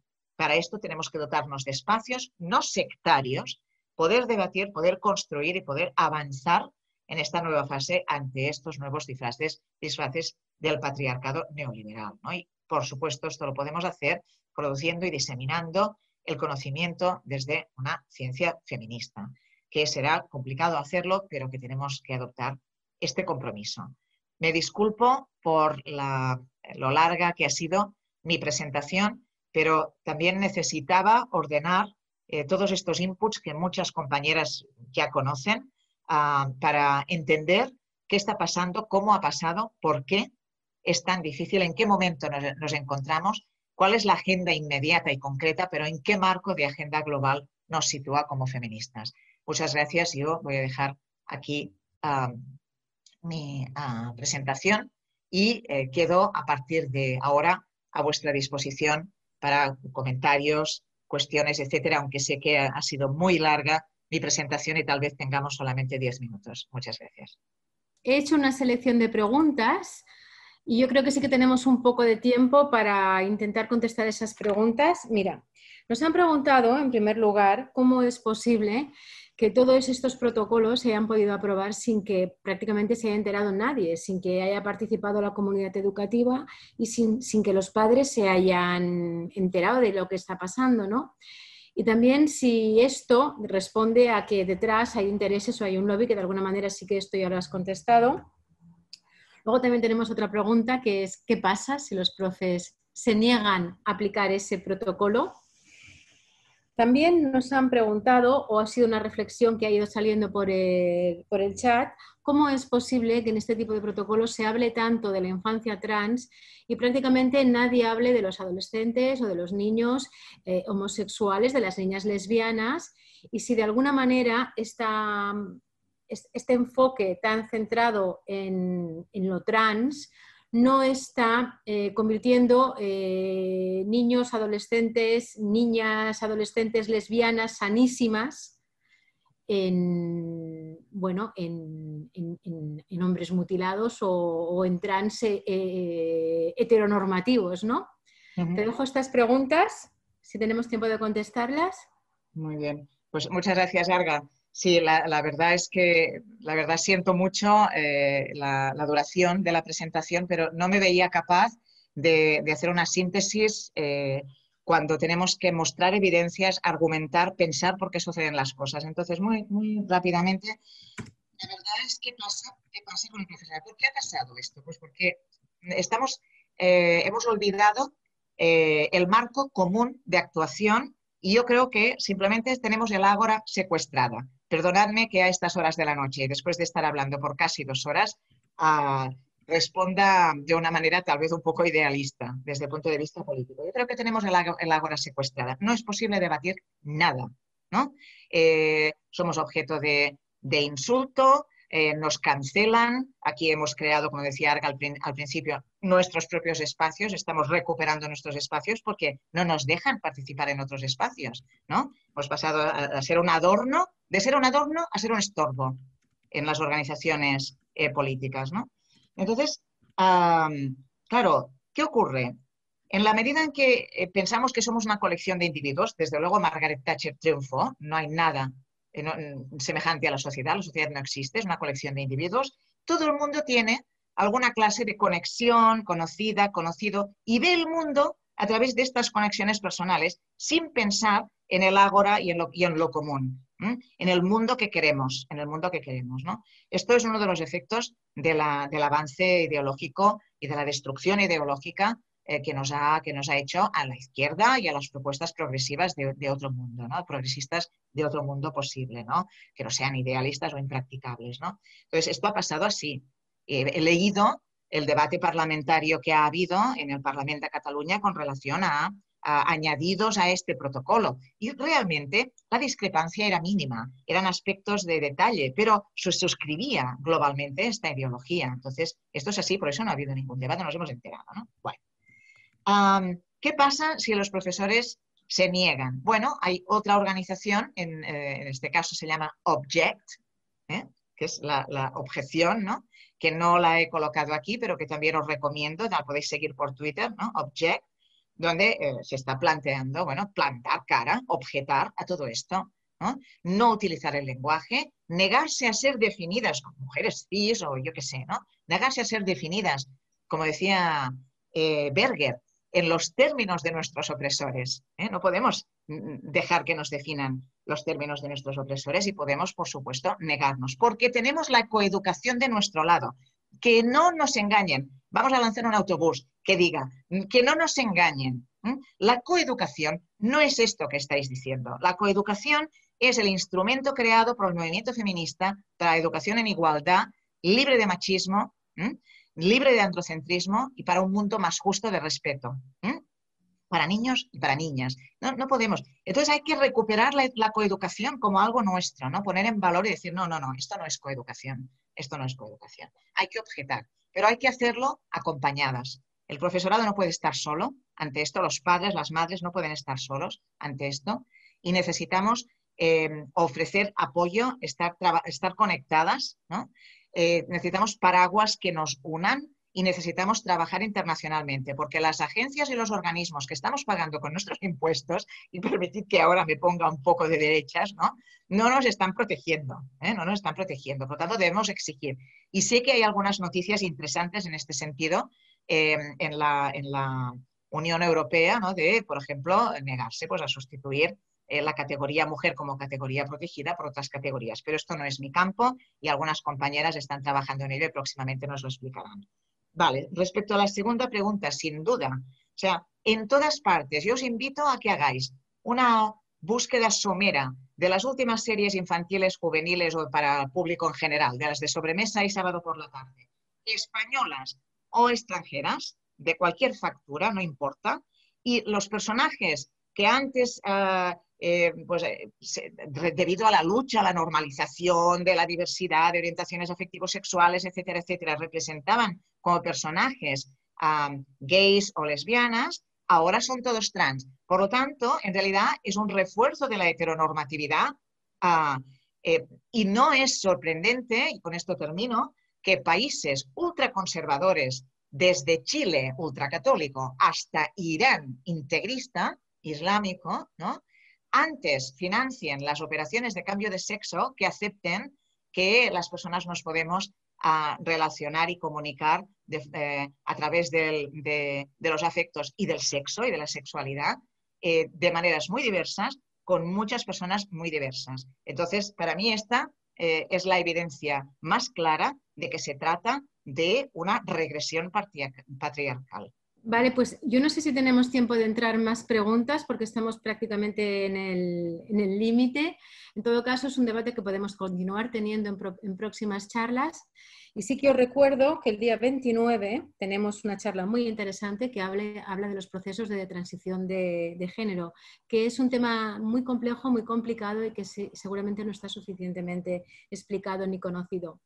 Pues si os parece, porque ya son casi las nueve, lo dejamos aquí. Siento si se ha quedado algún tema sin tratar, porque han entrado algunas preguntas en el último momento, pero bueno, nos seguimos viendo por las redes, nos seguimos viendo en estas charlas. Muchísimas gracias, Silvia, y muchas gracias a todas las compañeras que se han conectado, que nos han estado siguiendo.